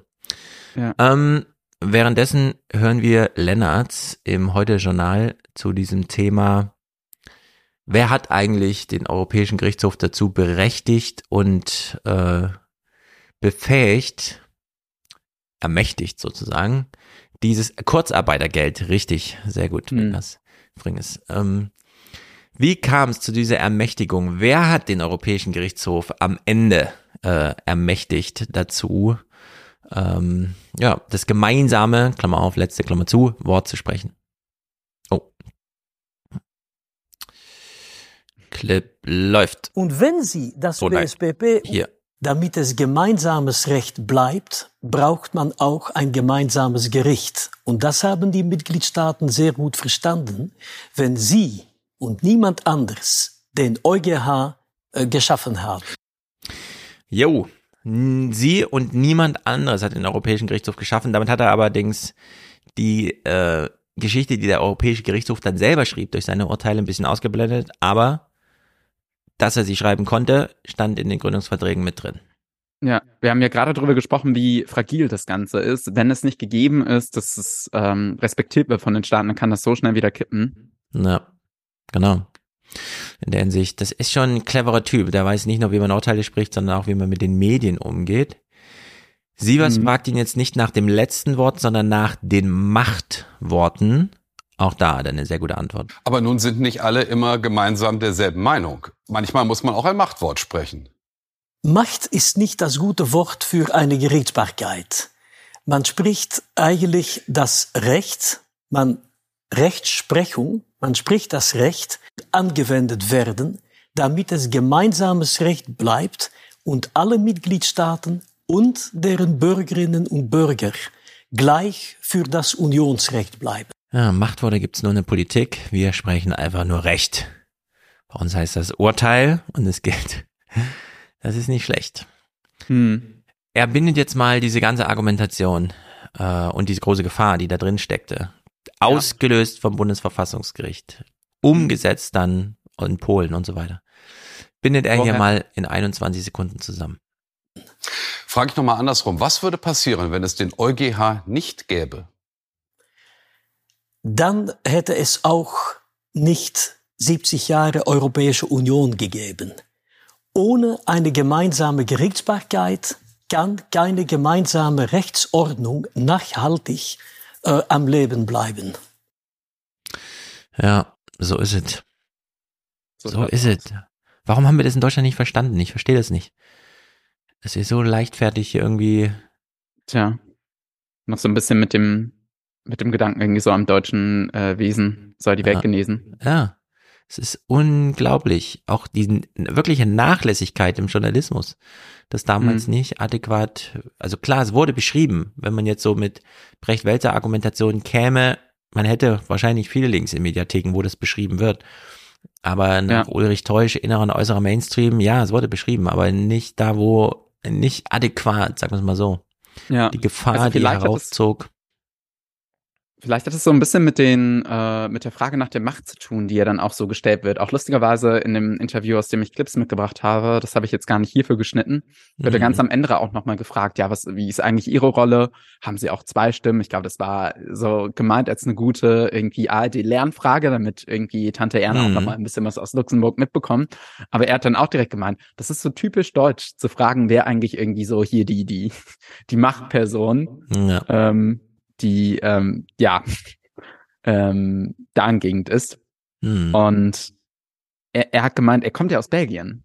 Und er hat gemeint, selbst in Belgien wird es nicht so gehandhabt, weil wir ja in Belgien mit den Wallonen und den Flamen ja. irgendwie zusammenarbeiten können. Da kann es nicht die eine Machtperson geben. Und so muss es auch dort äh, ausgehandelt werden. Und das ist einfach so ein komplexer Prozess, mhm. sich da irgendwie zu meinen, ähm, einfach so drüber erheben zu können, ist äh, ja und äh, Huber, von dem ich erzählt habe, hat dann ja. tatsächlich auch gemeint, so hey, äh, ja, irgendwie hat dann so ein bisschen hatte so einen leicht schwärmerischen Touch, der hat dann nämlich auch gemeint, dass es halt final zu viel Arbeit ist, als ob das äh, ja das Bundesverfassungsgericht leisten könnte irgendwie dann. Ähm, mhm. Er das aber so mit dem Tonus ist schon eigentlich schade. Wir würden eigentlich schon, wir könnten das schon besser machen. Und ja, ähm, ja vielleicht äh, hat es wirklich mit so einer, äh, also weil dadurch, wenn es dann irgendwie nur so auf Macht bezieht und mhm. dass Deutschland so eine starke Wirtschaftsmacht hat einfach, ähm, kann das dann einfach irgendwie so als ähm, self-fulfilling, äh, wie sagt man denn, Legitimation so ein bisschen ja. darstellen. Irgendwie, wir sind, äh, wir sagen, ähm, wie es ist, weil wir es eben besser wissen, so in etwa. Genau, und das ist ein ganz wichtiger Punkt. In diesem Ausräumen des, wir haben nicht das letzte Wort, sondern wir sprechen nur das Gemeinsame, wird ja von so einer normativen, fast moralischen, das letzte Wort ist das richtige Wort, das bessere Wort wird ja sozusagen runtertransformiert auf so ein funktionales, nee, ist einfach nur das Gemeinsame. Es ist eine andere Funktion, die es erfüllt. Hm. Das nicht andere nur, Ebene genau, die Deutschen, die Italiener und so weiter, sondern wir haben halt ein gemeinsames, das ist aber nicht das Bessere. Und weil er vorher eben nur mit den Worten gespielt hat, das Letztere, das Gemeinsame, kommt er hier nochmal, finde ich, direkter, aber auch nicht ganz, auf diese Besserwisserei zu tun äh, und besänftigt damit auch Gemüter, äh, nämlich zu sagen, nur weil wir etwas sagen, womit wir dem Bundes, das Bundesverfassungsgericht überstimmen, heißt es nicht, dass wir die Cleveren sind. Wir machen das nicht, weil wir die Klügeren sind. Auch am Bundesverfassungsgericht arbeiten klugen Leute. Die Argumentation, warum wir mächtiger sind in dem Sinne als das Bundesverfassungsgericht, ist eben eine andere. Jetzt ist es aber so, dass sogar Ihre Kolleginnen und Kollegen, sage ich jetzt mal, in Karlsruhe, also sprich die höchsten nationalen Richter hier bei uns in Deutschland, am Bundesverfassungsgericht auch schon mal klargemacht haben, Moment mal, ihr Europarichter, ihr geht da zu weit in euren Kompetenzen. Was können Sie denn besser als ein nationales Gericht wie das in Karlsruhe? Das ist nicht eine Frage von, wer kann das besser. Jedes Gericht hat seine eigene Aufgabe. Die Aufgabe des EuGH, dessen Jahrestages, 70. Jahrestage wir heute feiern, mhm. ist das gemeinsame Recht auszulegen. Das ist eine Sache der Aufgabenverteilung. Ich lieb's einfach, wie er so gefühlt jede Frage, die da so im Interview kommt, nee, das ist eigentlich die falsche Frage. so. Ja, genau. Sie hm. verwenden nicht die adäquaten Worte. Lassen Sie mich nochmal so formulieren. Hm. Und das machen die hier auch im Finale. Es ist nicht ganz das Finale, wir hören ihn am Ende nochmal, aber ich habe mal, einen, der ist ein bisschen länger, der Clip, zwei Minuten dreißig. Wir hören wieder so ein Ping-Pong. Christian Sievers stellt so nicht nur eine Frage, sondern auch so ein Denkgebäude im Raum. Und Lennartz versucht es dann so ein bisschen runterzubrechen. Wir schauen ähm, aus der Sicht von Europa insgesamt. Ein nationales Verfassungsgericht ist beschränkt auf die nationale Verfassungslage.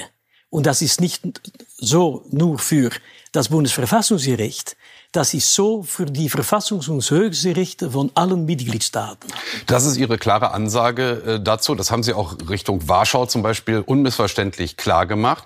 Jetzt kommt aber aus Polen zum Beispiel zurück, das ist uns egal. Äh, wir sagen eben, unser nationales Recht geht vor. Europarecht hat nicht mehr automatisch Vorrang. Und ähm, wir anerkennen quasi Ihre Richts Gerichtssprüche, Ihr Recht, was Sie setzen, nicht mehr an. Was sagen Sie dazu? Das muss doch lebensgefährlich sein für so einen Gerichtshof wie Ihren, oder?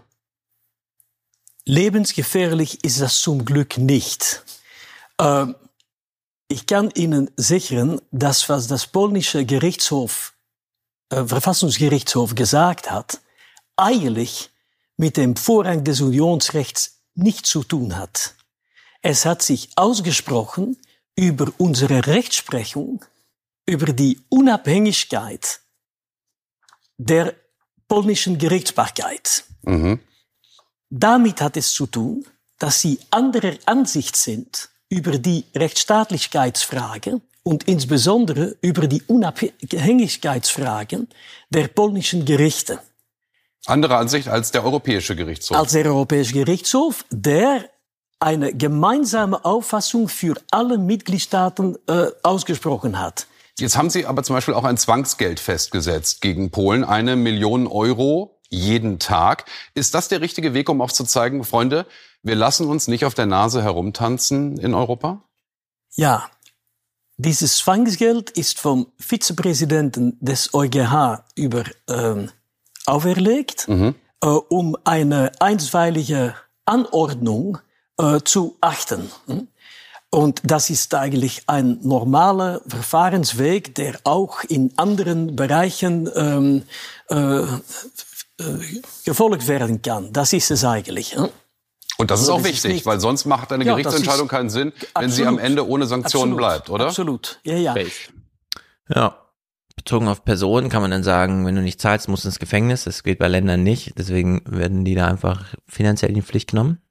Ja. Aber es ist, äh, er ist wirklich ein hervorragender Gesprächspartner, weil er diese ganz, ganz, ganz großen Fragen dann einfach runterbricht auf diesen, ja, das ist halt der Alltag des Gerichtes, das sind so beispielhafte Themen, wo man es aufzeigen kann und dann kann man das mit ihm einfach so durchgehen. Also wirklich gut. Und er wird ja nochmal so ein bisschen, oder er, ich weiß nicht genau, ob er gefragt wird, aber er äußert sich nochmal über seine Wünsche und es lief ja nicht schlecht für ihn im Sinne von, das europäische, der Europäische Gerichtshof hat sich ja so weit durchgesetzt. Also die Polen sind ja, klar, die haben das Urteil gesprochen, aber mal gucken und dieses deutsche Urteil. Ich würde darauf wetten, dass es äh, bis nächstes Jahr wieder zurückgenommen wird, weil ähm, im September die Wahlen so gut laufen und das, was als erstes ja. dann von der, Re ob, na, obwohl, ja, Duda kann da noch ein Problem sein, aber so von der Tendenz wird es sein, dass ähm, es da äh, irgendwie die Regierung Ambitionen haben wird, äh, das für irgendwie, dass man sagt, die Richter, die das gesprochen haben, wurden illegitim ernannt. Von daher ja. muss jetzt erstmal, ne? Ja. Ähm, und interessanterweise gibt es sogar jetzt gerade innerhalb, und da sieht man, wenn das irgendwie methodisch nicht gut äh, gemacht wird, hm.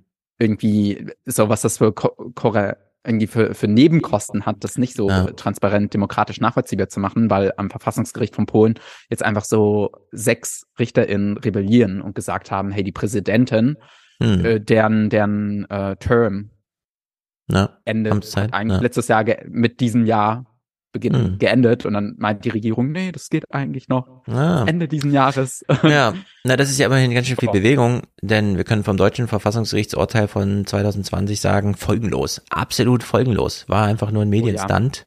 Oh, ja. äh, hat genau nichts äh, bedeutet und der Bundestag hat nochmal kurz in, ja, ja, wir begutachten das hier und finden alles gut, was da abläuft. Von uns gibt es da kein Clip, Veto. Ja, in dem Clip 4, den ich mitgebracht habe, hat es äh, auch gut pointiert auf den Punkt gebracht. Ja, man kann nicht unilateral ausbrechen aus der gemeinsamen Rechtsordnung. So, das war mein erster Eindruck. Aber, und ich will absolut dies betonen, das ist ein einziges Accident de Parcours. Das Urteil hat zum Glück keine Konsequenzen gehabt. Das Programm ist keine einzige Minute unterbrochen worden. Die hm. Bundesbank hat weiterhin mitgemacht ja. und alles hat nach wie vor gelaufen, gemäß unserem Urteil, auch wenn er für das Bundesverfassungsgericht schlechterdings nicht nachvollziehbar war, too bad for them. Äh, das war absolut verständlich und nachvollziehbar für alle anderen und das Programm läuft auch heute noch gemäß diesem Urteil. Das Bundesverfassungsgericht hat ein Jahr später nicht die Vollstreckung des Urteils angeordnet. So, ich meine, das ist eigentlich ein sehr grober Klotz, so wie es gesagt ist, aber der eigentlich in der Sache zu nichts geführt hat. Ja, genau. Zudem die, ähm, war es das Anleihekaufprogramm oder jetzt zu Corona, zur oh, Corona-Verschuldung? Oh, ja. Da kommt ja dann das Bundesverfassungsgericht typischerweise auch viel zu spät. Das sind ja dann Programme, die dann, ja, hier die Pandemiehilfe und so, das war ja alles schon durch. Ja, und das war ja äh, erstens schon in dem Moment so ironisch, weil sie da eben gesagt haben, hey, jetzt äh, irgendwie die, es gab ja erstmal auch Notfallprogramme und von ja. der Kommission und dann kam ja erst der äh, Aufbaufonds. Und äh, dazu wurde ja dann auch geurteilt, dazu habe ich ähm, auch Clips mitgebracht. Da geht's jetzt quasi auch schon in, ins Thema ähm, ja, EU-Erweiterung und das mhm. hat dann so eine Doppelschiene und das ist irgendwie spannend. Aber dann lass uns noch abschließen, was Lennart ja. sich wünscht.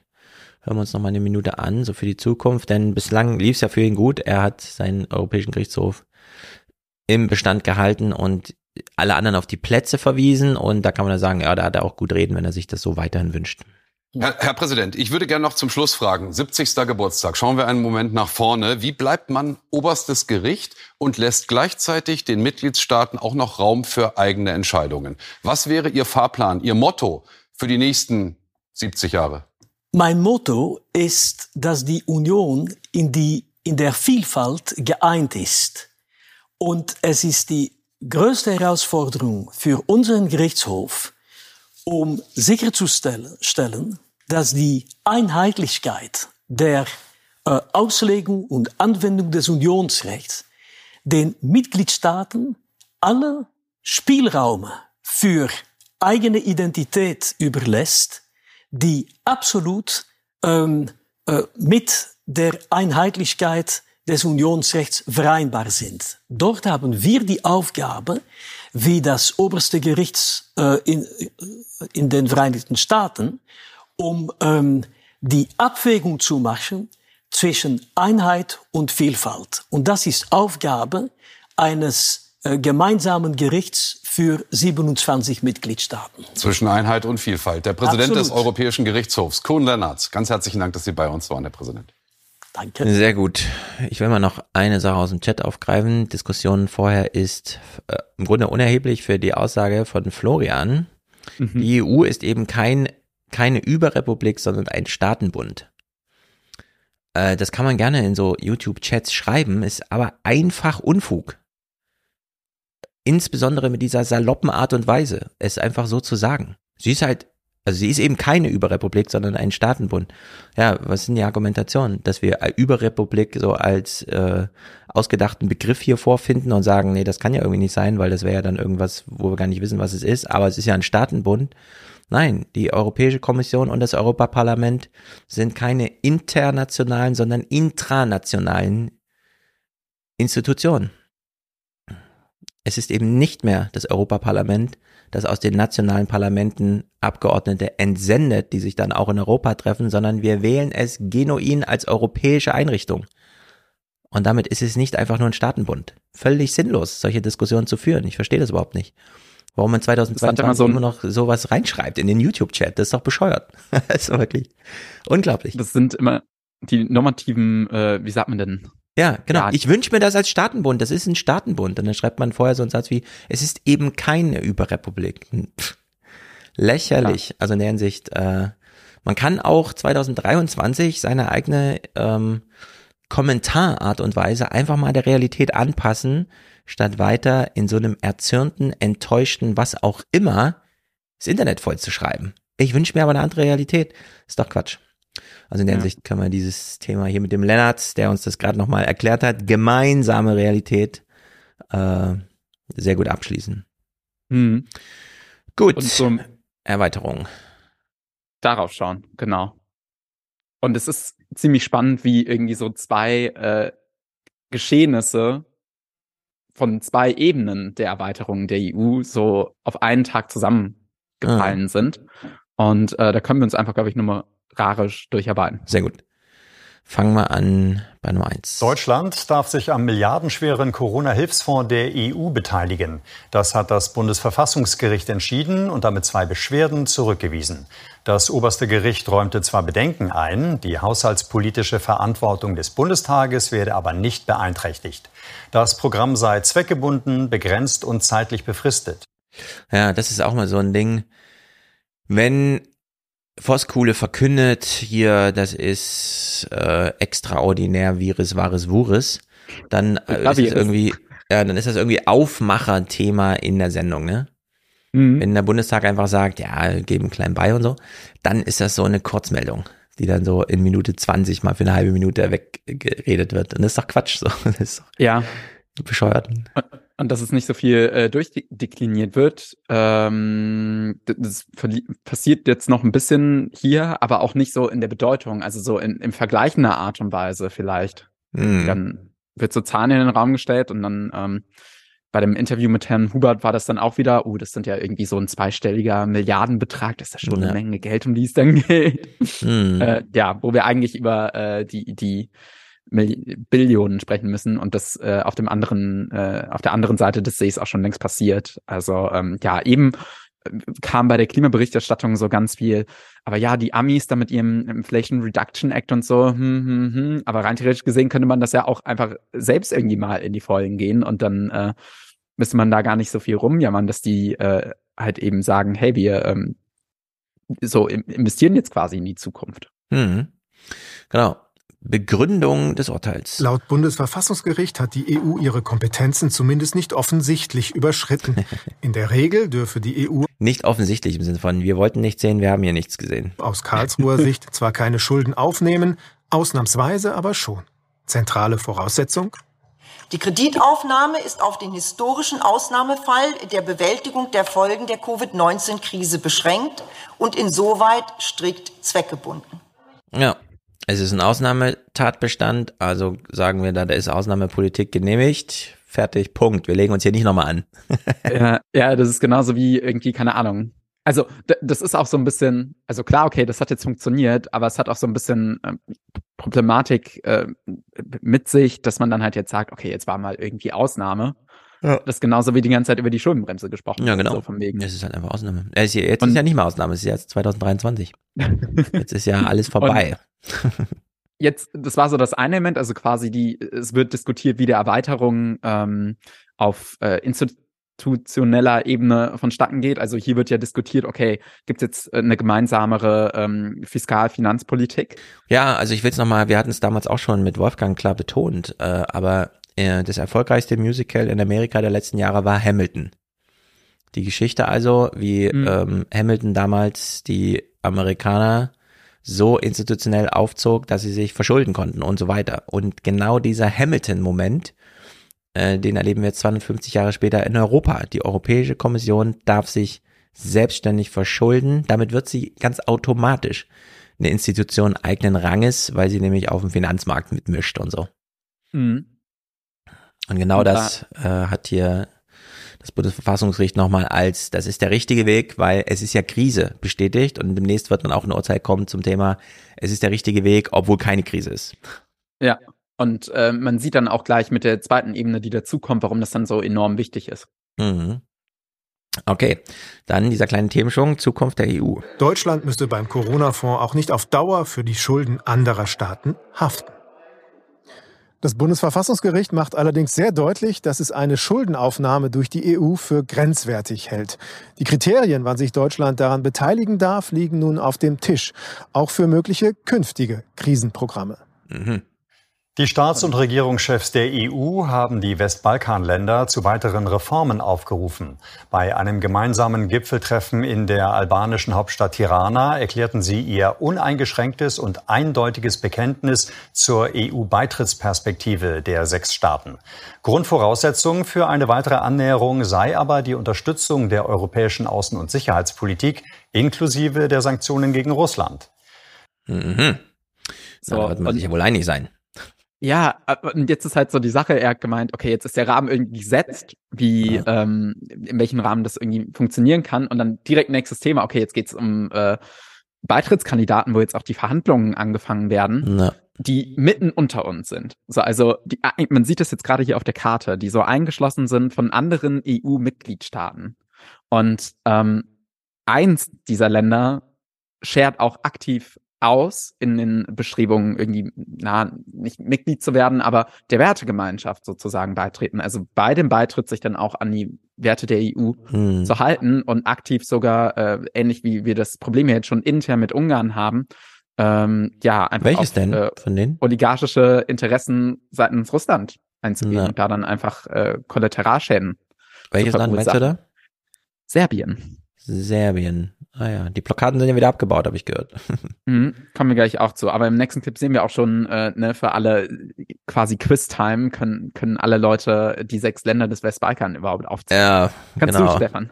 Nee, ich. wir gucken einfach den Clip. Die Westbalkanstaaten sind Albanien, Bosnien und Herzegowina, der Kosovo, Montenegro, Nordmazedonien und Serbien. Mhm. Auf genau. dieses Treffen ist ein ganzes Land stolz. Tirana am Morgen Albaniens Hauptstadt mit EU-Flaggen, Porträts großer Europäer und oh. Kreisen. Goethe hängt hier neben Helmut Kohl. Das ist wirklich sehr gut. Den Hubschraubern. Erstmals kommen die EU-Regierungschefs zum Gipfel auf den westlichen Balkan. Albanien und der Westbalkan sind Rock'n'Roll, nicht so langweilig wie Brüssel. Doch Rock'n'Roll übersetzen manche auch so. Schwache Wirtschaft, Korruption, erbitterter Streit untereinander. Ein mhm. schneller EU-Beitritt ist für keins der Westbalkanländer zu erwarten. Die EU setzt erstmal auf kleine Schritte heute. Unterschrift, die Roaming-Gebühren fürs Telefon sollen sinken. Dazu eine Milliarde Euro aus. Das ist so ein Evergreen, ne? Einen Vertrag zu unterschreiben, der die Roaming-Gebühren abschafft. Das ist wirklich genial. Das hast du jetzt auch nochmal gemacht. Super. Von dem Gegen hohe Energiepreise. Russland versucht Einfluss zu nehmen, China versucht Einfluss zu nehmen. Wir sind der größte Investor, wir sind der engste Partner mhm. ähm, und deshalb geht die Diskussion eben auch darum, ihr müsst euch entscheiden. Mehr Unterstützung verlangt die EU bei der Kontrolle der Migration über den Balkan und sie fordert Mitziehen bei den Russland-Sanktionen, bei Serbien allerdings erfolglos. Was die Frage der Sanktionen betrifft, haben wir einen Dissens mit Serbien über diese Frage. Der ist nicht neu, aber der ist auch immer noch da. Und dennoch, der Gipfel in Tirana hat wohl zumindest etwas geholfen, sich wieder einzugrooven zwischen EU und westlichem Balkan. Doch dahinter steckt weniger Begeisterung als vielmehr schlichtes Zweckdenken. Der Krieg in der Ukraine zwingt die EU, sich stärker um die eigene Nachbarschaft zu kümmern. Denn der Westbalkan liegt geografisch nicht etwa am Rand, sondern mittendrin in der EU. Yes, das stimmt wohl. Oh ja. Und ja, ähm, nachher ähm, werden auch noch ein paar Maßnahmen genannt, aber es war dann auch sehr lustig, wie äh, Markus Preis dann später, wenn er von Ingo Interview äh, so meint. Und ja, ich, ich kann das bezeugen. Ich habe gerade eben irgendwie versucht, mit meiner Familie zu telefonieren und das war ja echt teuer, ey. Sehr gut. Albanien ist Rock'n'Roll. Äh, war das? Lautet dein Clip denn, der fünfte? Wird es dann nochmal nee, aufgegriffen? Ja, ich glaube, dann äh, ist mir ein Fehler beim Schneiden unterlaufen. Ah, hören wir einfach nochmal ähm, das Zitat. Komm, dann hören wir es nochmal. Auf dieses Treffen ist ein Denn ganzes ja Land Europäer und kreisenden Hubschraubern. Ersten Regierungschefs zum Gipfel ja. auf den westlichen Balkan. Albanien und der Westbalkan sind Rock'n'Roll, nicht so langweilig wie Brüssel. Eddie Rama könnte auch aus einem Film gefallen sein. Hat ja, das, das ist irgendwie, das ist anscheinend irgendwie so diese Zeit bei der Ukraine, haben es ja auch, äh, haben wir es ja auch gesehen mit dem, ähm, wie sagt man, man muss irgendwie jetzt Bruce Willis äh, mhm. Sprüche drücken. Naja, das um ist so eine Mischung aus Sean Connery und irgendwas hier. Sehr gut. Ja. Okay, dann sind wir bei Probleme des Balkan. Ähm, ähm, nee, das kannst du, glaube ich, überspringen. Was wäre der nächste? Wer muss Mitten sich hier entscheiden? Uns? Oh, müssen wir uns entscheiden? Ach so, ja, das ist, äh, das kam ja gerade auf. So irgendwie Ursula hat gemeint, dass, äh, also von der Leyen, ah. dass ähm, ja, die sich ja jetzt entscheiden müssen, aber das ist eben die Sache. Also, die sind mitten un unter uns. Wir können die nicht äh, ignorieren direkt in unserem Vorgarten. Besonders nicht auf dem Westbalkan, wo es sich ja um Länder äh, der, der ehemaligen jugoslawischen Re sozialistischen Republik handelt. Genau, aber wenn sie das so sagt, ich meine, Timmermans ist ja auch durch äh, Ägypten gelaufen bei der Klimakonferenz und meinte, das müssen die afrikanischen Länder selber entscheiden ob Klar, jetzt das aber, Klima retten oder nicht. Und da schwingt ja auch dieses drin, wir können ja nur Anreize setzen. Mhm. Und, und jetzt ist so ein bisschen das Dilemma da, dass die Länder auf jeden Fall wollen. Da habe ich es auch leider nicht äh, geschafft, was vorzubereiten. Das Deutschlandfunk hatte echt gute Berichte naja, mit den aber, Leuten vor Ort. Na, warte, pass auf, wir hören jetzt mal diesen Clip. Kommt Ursula nochmal vor? Mehr Unterstützung ja. verlangt die EU bei der Kontrolle der Migration über den Balkan und sie fordert Mitziehen bei den Russland-Sanktionen, bei Serbien allerdings erfolglos. Was die Frage der Sanktionen betrifft, haben wir einen Dissens mit Serbien über diese Frage. Ah, ich dachte, hier kommt nochmal Ursula von der Leyen. Also, das wäre davor gewesen. Ja. Ursula von der Leyens Spruch, zu sagen, mh, hm, China bringt um Einfluss, Russland bringt um Einfluss. Ja, genauso wie die Europäische Union auch. Klar müssen die sich selber entscheiden. Nur bei den Anreizen von außen, die diese Entscheidung mitprägen, ist ja Augenhöhe und Waffengleichheit. Die Chinesen kommen ja nicht hin und diktieren da irgendwas, sondern die machen ja Angebote. Also mhm. könnte auf der Ebene auch Europa einfach Angebote machen. So wenn man da in Aussicht stellt, als geografisch näher liegender Partner ein paar Finanzströme und vielleicht auch Kompetenz und so, ne, dass man da mal ein paar Arbeitsgruppen rüberschickt und ein bisschen Kommunikationsverbindungen herbestellt und so, dann ja, hat man das schon im Griff und im Blick, wie da entschieden wird am Ende. Ja, Aber nein, wir, wir dürfen nur äh, Geld dorthin geben. Im Ausnahmefall. Daten noch nicht mal. Die sind ja noch ja. nicht mal EU-Mitglied. Aber ähm, ja, naja. gleichzeitig muss man aber auch schauen, so die Argumentation kommt ja auch des Öfteren, beziehungsweise von Frankreich kam sie jetzt ja auch ganz lange, die den, die Beitrittsverhandlungen dieser Länder blockiert hat, weil sie halt Macron gesagt hat, ja, wir haben jetzt schon Problemländer irgendwie Ungarn und Polen, da können wir die jetzt nicht auch noch aufnehmen. Mhm. Und das ist ein bisschen nachvollziehbar, aber das genau deswegen müssen ja die Strukturen noch mehr angepasst werden, also beispielsweise die Einstimmigkeit im Rat äh, endlich wegkommen, damit ja. und, und, weitere solche Reformen, damit man dann eben bereit ist, diese Länder, die da seit 20 Jahren warten und irgendwie sich äh, bemühen, mhm. au augenscheinlich zumindestens, ähm, dass die halt dann mal endlich kommen können, weil ansonsten, und da äh, kommen wir dann jetzt im Verlauf auch noch drauf, es sind nicht nur China und Russland, die sich da um die, diejenigen bemühen. Ja. Na, pass auf, wir gucken mal diesen letzten Clip, schwenken die Westbalkanländer Richtung EU. Markus Preis in Tirana. Schwenken die Westbalkanländer Richtung EU? Ja, für sechs Länder ist das schwer pauschal zu beantworten, aber wenn man mal versucht, da so ein bisschen Licht äh, ins Dunkel zu bringen und das ein bisschen zu vereinfachen. Aus meiner Sicht gibt's vier Länder, die klar in die EU streben. Das sind äh, Nordmazedonien, das ist Montenegro, das ist Kosovo und Albanien. Nur wollen allein reicht natürlich nicht. Alle diese Länder haben große Probleme von Korruption bis Problemen bei der Rechtsstaatlichkeit. Dann gibt's Bosnien-Herzegowina. Das Land hat verschiedene ethnische Gruppen, große Streitigkeiten in dem Land. Deswegen kommt es nicht richtig vorwärts. Und dann gibt's noch Serbien. Das ist das Land, was sich in den letzten Jahren doch auch stärker an Moskau angelehnt hat. Ja. An Moskau angelehnt. Gut, da kann es natürlich immer historische Bande geben und so weiter. Da muss man dann nochmal gucken, ja. wie man es macht. Ja, ähm, also äh, Russland hatte ja verhindert, dass äh, es ein UN-Mandat äh, gegen die Bombardierung Serbiens dann gab. Und äh, man 98, muss aber auch sagen, ja. dass, dass Serbien das offensichtlich auch wirklich aktiv so macht, keinem zu sehr sozusagen, mhm. damit man halt immer so ja, in der besten trotzdem, Verhandlungsposition sozusagen ist. Ja, ich denke trotzdem, Macron hat da irgendwie so recht.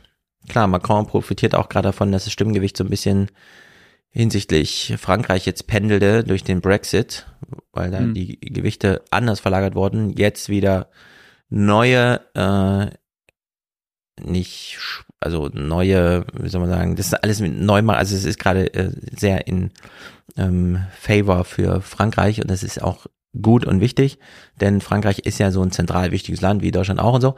Die äh, mhm. kann man ja ruhig mal so ein bisschen diese historisch gerade bedeutsames Stimmgewicht geben, denn dieses Argument, äh, wir haben mit Ungarn eigentlich genug Sorgen, finde ich absolut legitim. Auf der anderen Seite nutzt man auch relativ viel. Die, ähm, wie soll man sagen, in jeder Krise liegt da eine kleine Chance, die man hier dann nochmal nutzen Oh ja. Und wie das da ablief mit Ungarn, das gucken wir uns gleich nochmal an, wobei ich gar nicht so viele Clips aus den Nachrichten habe, aber das kann man nochmal kontextualisieren. Vorher mhm. machen wir aber unsere kleine Pause, hören den Unterstützerdank und sind dann gleich in fünf Minuten hier zurück. Bis gleich. Unser kleiner Moment, Dankbarkeit, Achtsamkeit, Aufmerksamkeit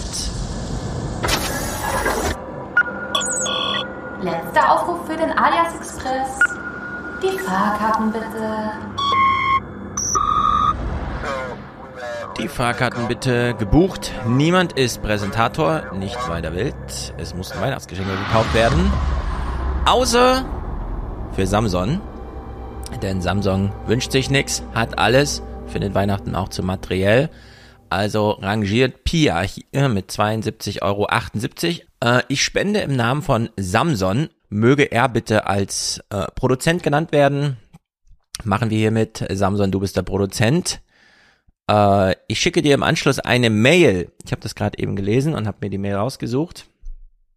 Stellt sich raus, Samson seinerseits ist selbst großer Künstler und verantwortlich für das eine oder andere Spiegel- oder Sterncover bei seinem Instagram-Account. Äh, Samson Illustration, wenn das interessiert. Es sieht wirklich sehr gut aus. Das aktuelle Bild ist ein Max. Ich halte es mal hier, sieht man's, ein Max. ein tätowierter Max, was hat er sich tätowieren lassen? Da zumindest mal die Überschrift vor das Kapital. Sehr gut, Pia. Grüße sind hiermit angekommen und ausgerichtet. Es waren Weihnachtsgrüße. Weihnachten ist vorbei, aber es ist einfach Neujahr jetzt. Es sind Neujahrsgrüße. Wir starten mit Samson als Produzenten hier ins neue Jahr. Daumen hoch. Christian schickt 60 Euro, alias Podcast. Damit ist er darauf verwiesen, was er unterstützt. Wir wissen nicht aus welchen Gründen, aber wahrscheinlich nur die besten. Daniel hat eine Überweisungsgutschrift, also gänzlich ohne Kommentar. Und Elke schreibt für 50 Euro frohes, neues und eine kleine Spende für die 29er. Gut, das geht also ins, in die Schnitzelkasse. Nicole bleibt, ist gerade so 25, ist das irgendeine Grenze bei uns? Nee, ist nicht. sie ist damit Unterstützerin, weiblich, wir nennen sie hier. Äh, und netter Gruß, äh, Erinnerung an mich, Jürgen. Es ist unser Jürgen. Welcher Jürgen? Gibt mehrere. Sehr gut, dem gehe ich nochmal nach. Hier äh, eine nette Erinnerung an mich, Smiley. Damit endet die Nachricht. Sehr gut, äh, wir erinnern uns. Yannick, äh, monatlicher Aya-Support, hiermit angekommen. Tanja, wir haben kurz Weihnachtsgrüße ausgetauscht und sehen uns hoffentlich bald in Wien oder Hamburg oder was auch immer, wenn hier Corona mal richtig vorbei ist und zwar bei allen auch in den Köpfen. Peter, grüße dich. Alexander bleibt kommentarlos, genau wie Tobias. André, durch Wolfgang zu Stefan gekommen. Einfach genial, was ihr macht. Super. Souveräner Auftritt bei SWR 1. Ja, SWR 1 Leute. War das so souverän? Sehr gut. Freut mich. Man sitzt ja da zwei Stunden rum. Aber es war nett. Ich habe das gerne in Erinnerung. Robert, Oliver, Raphael, Dauerauftrag, sehr gut. Merten, Susan, alle kommentarlos. Marek, Kevin, Hendrik, äh, Ralf, Dauerauftrag gegen, äh, wegen Qualität, nicht gegen Qualität. Sebastian, Thomas und Susanne, sehr gut. Jan, Hadong, kommt nach Berlin, komm nach Berlin mit Wolfgang. Yeah, nein, wir haben Frankfurt, Frankfurt Headquarter, neue 20er aus Frankfurt. Alex, Peter, Maren, Stepjan, Ludger, Marcel, grüße dich, äh, Johann, Jan, vielen Dank für deine wertvolle Arbeit, Stefan, und mit besten Grüßen aus Jena. Ich grüße nach Jena. Weit weg, aber super cool. Ron und Manu, Miro schreibt, ich küsse deine Augen und wasche deine Füße. Das ist wieder dieser arabische Gruß oder sowas, ne? Ich vergesse es immer wieder. Robert, für Qualitätsjournalismus unterstützt hier Ernst André. Franz Hamburg hat eine Dauerauftragsgutschrift. Ich glaube, das ist die längste laufende überhaupt. Franz hat hier schon unterstützt, da gab es noch gar keine Podcasts. Nein, ganz so extrem nicht, aber super treu. Wird Zeit, dass ich mal wieder Hamburg aufsuche. Martin für den Podcast, den ich wieder erwarten regelmäßig gut finde. Na, das ist gut. Gut. Nikolaus, Mario, jetzt Fernsehen. Genau, machen wir doch mal jetzt Fernsehen. Daniel Markus Karl, moin und danke. Nirtazan, Stefan, Tommy, so long and thanks for all the fish. Ah, Stefan will hier. Wohlan, Kutscher. Spanne er die Pferde ein und spute sich, denn springend klingt die Münze. Lukas dankt für die Podcast. Thomas schreibt, Shake your chains to earth like dew. Ye are many, they are few. Es geht anders, ne? Aber das kam mir gerade als Melodie. Nils, vielen Dank für deine gute Arbeit, deine Formate und dein Buch. Sehr gut. Falk, vielen Dank für die Arbeit, sagt er. André, Benjamin, Hendrik. Wir gehen die ganze Liste durch heute. Äh, schönen Dank für deine Arbeit. Fabian, Christian, Patrick, Michael, Johann, Moritz, Daniel, Falk. Falk wird einer von 3000 sein. Wir sind immer noch nicht bei 3000 angekommen. Dieses Weihnachtsquartal war entsprechend aller Inflations-, Gasschockmomente und so weiter. Dafür sind die Gasspeicher jetzt voll. Haben wir viel davon, wo die Preise wieder normal sind. Nun gut, auf zurück in den Podcast. So, die Erweiterung der Europäischen Union, ein Thema, das wenn man es in der Zeitung schreibt, niemanden interessiert, uns aber schon, weshalb wir es hier behandeln. Und eins der Länder, Albanien. Ja, wartet schon sehr lange, 20 Jahre und äh, wir haben eben genau, vor Länder gehört. Montenegro, äh, Albanien, Nordmazedonien und was war das andere? Kosovo. Mit dem mhm. Kosovo wurde jetzt, äh, das war noch, das ist auch ein bisschen besser als äh, einfach nur so Roaming-Gebühren ab nächsten Jahr. Also genau in mhm. einem Jahr äh, fällt die Visapflicht für die weg. Also das ist schon mal was Größeres. Ähm, ich, ich glaube, es gab auch einen Clip, der war aber noch unter Erweiterung, wo äh, er auch noch ein bisschen mehr darauf eingeht, äh, was die EU jetzt den, den Ländern bieten will, jetzt so in der Zwischenphase. Ähm, okay, fangen wir mal an hier bei Albaniens neuer Hafen. Mhm. Äh, das ist aus dem Dezember dann wahrscheinlich, ne? Äh, genau, so. das war, wann war das? Sechster? Ich glaube, das war Nikolaus. Okay. Sehr gut. Ja, aber nicht nur die EU, Russland oder China versuchen, ihren Einfluss auszubauen, ihre Interessen auf dem Balkan zu vertreten. Im Gastgeberland des heutigen Gipfels etwa spielen auch arabische Staaten eine gewisse Rolle. Westlich der albanischen Hauptstadt Tirana an der Adriaküste. Da liegt der Hafen Durres, die Hafenstadt. Mhm, mh, mh. Eine Hafenstadt, Durres. Mhm. Äh, was hat's damit auf sich? Hier soll bald die Zukunft Albaniens gebaut werden. Durres, zweitgrößte Stadt und wichtigster Hafen. Direktor Piero Vengo hat ein großes Projekt vor Augen. Ab nächstem Jahr soll aus dem Handelshafen der größte Yachthafen der Adria werden. Gebaut mit zwei Milliarden Euro. Das meiste Geld kommt aus den Vereinigten Arabischen Emiraten. Ein Yachthafen, damit arabische Millionäre hier Urlaub machen können, oder was? In der zweitgrößten Stadt Albaniens. Oh Gott. Ich dachte, jetzt wird es ein Industriehafen oder so, dass sie da irgendwie nochmal näher nutzen. Ja. Aber wo ist ja, ja Frank, ist ja Griechenland unten, da sind ja alle schon voller Häfen. Ja, ja, mal schauen, wer da dann irgendwie noch äh, angelockt werden kann. Jedenfalls, ähm, ich glaube, da können wir auch ein bisschen springen äh, auf, auf die letzten, vorletzten, beiden letzten Clips sozusagen. Mhm, da sind ja nur drei, drei und vier. Sind oh, ja nur noch zwei. Ähm, Eigentümerstruktur ja. des Hafens. Ja. Der neue Yachthafen bedeutet neue Eigentumsverhältnisse. 67 Prozent gehören dann einem Baukonzern aus Dubai. Ja, sehr gut. Der albanische Staat ist Juniorpartner, sieht aber keine Abhängigkeit. Der Premierminister erwartet sich vom Yachthafen einen Schub fürs ganze Land. Die Auswirkungen dieser Investition auf die nationale Inlandsproduktion in den nächsten zehn Jahren sind 8 Milliarden Euro. Jedes Jahr zwischen 1,2 und 1,6 Prozent Steigerung des Bruttosozialprodukts.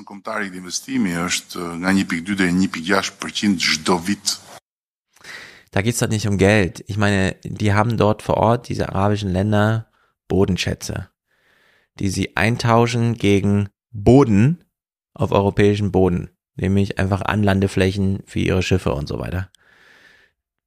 Ja. Das ist so lame, dass es hier offenbar nochmal um Geld geht, obwohl es Geld hier wirklich nur das Medium ist. Das vor allem nicht knapp ist, wenn Europa das nicht knapp haben will. Ja. Äh, und dann öffnet man dann so Einfallstore. Das ist doch Quatsch eigentlich. Das ist dann einfach jemand, äh, so in Griechenland sind es die Chinesen, ja. dort dann in Albanien anscheinend die, äh, sagt man da auch Saudis? Nee, aber die Araber? Auf jeden Fall die Araber. Ja. Ähm, dort da den, den Hafen haben und ja. ja, ein bisschen ohne Not, so acht Milliarden Euro. So. Ja, also, weil, da muss man da nicht alles geben, aber. Ja, muss man so Quatschprogramme, von denen man weiß, dass sie Quatsch sind, über Jahrzehnte machen, bis man dann irgendwann feststellt, nee, war Quatsch. Sowas verstehe ich irgendwie nicht. Na gut. Vierter Clip, die neue Mittelklasse. In Durres beginnen bald die Bauarbeiten, auch für 12.000 neue Wohnungen und es gibt schon Interessenten. Wir sind aus Tirana, leben jetzt in den USA und wir finden es gut, wenn das Projekt realisiert wird. Also wir werden das machen und ein Haus haben. Viele aber haben noch keine Vorstellungen davon, was sich hier bald ändern wird.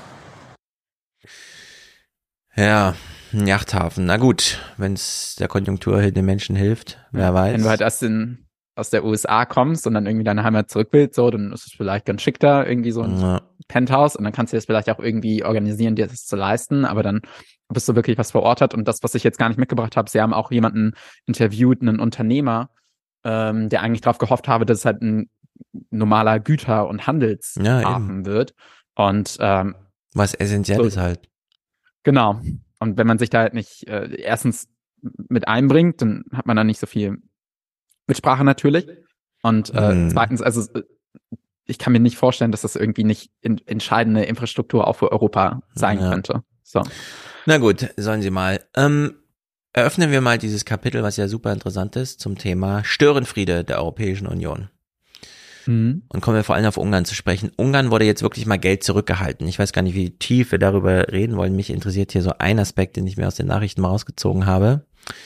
Denn die Rechtsstaatlichkeit und auch die Verbindlichkeit, mit der Geld ausgezahlt wird. Also zu sagen, okay, Europäische Union hat einen Haushalt, davon profitieren viele Länder, kennen wir ja so, es gibt Nettoempfänger, Nettogeber und Ungarn ist ein Nettoempfänger und bekommt das Geld jetzt aber nicht, zumindest partiell, teilweise. Man hat es wirklich zurückgehalten, weil sich aus, genau ausreichend viele Länder gesagt haben, nö, wenn wir, es ist ja europäisches Geld, nicht wissen, was damit geschieht, landet das Geld dort nicht an, denn wir haben keine Lust weiter Orbans Klicken zu unterstützen.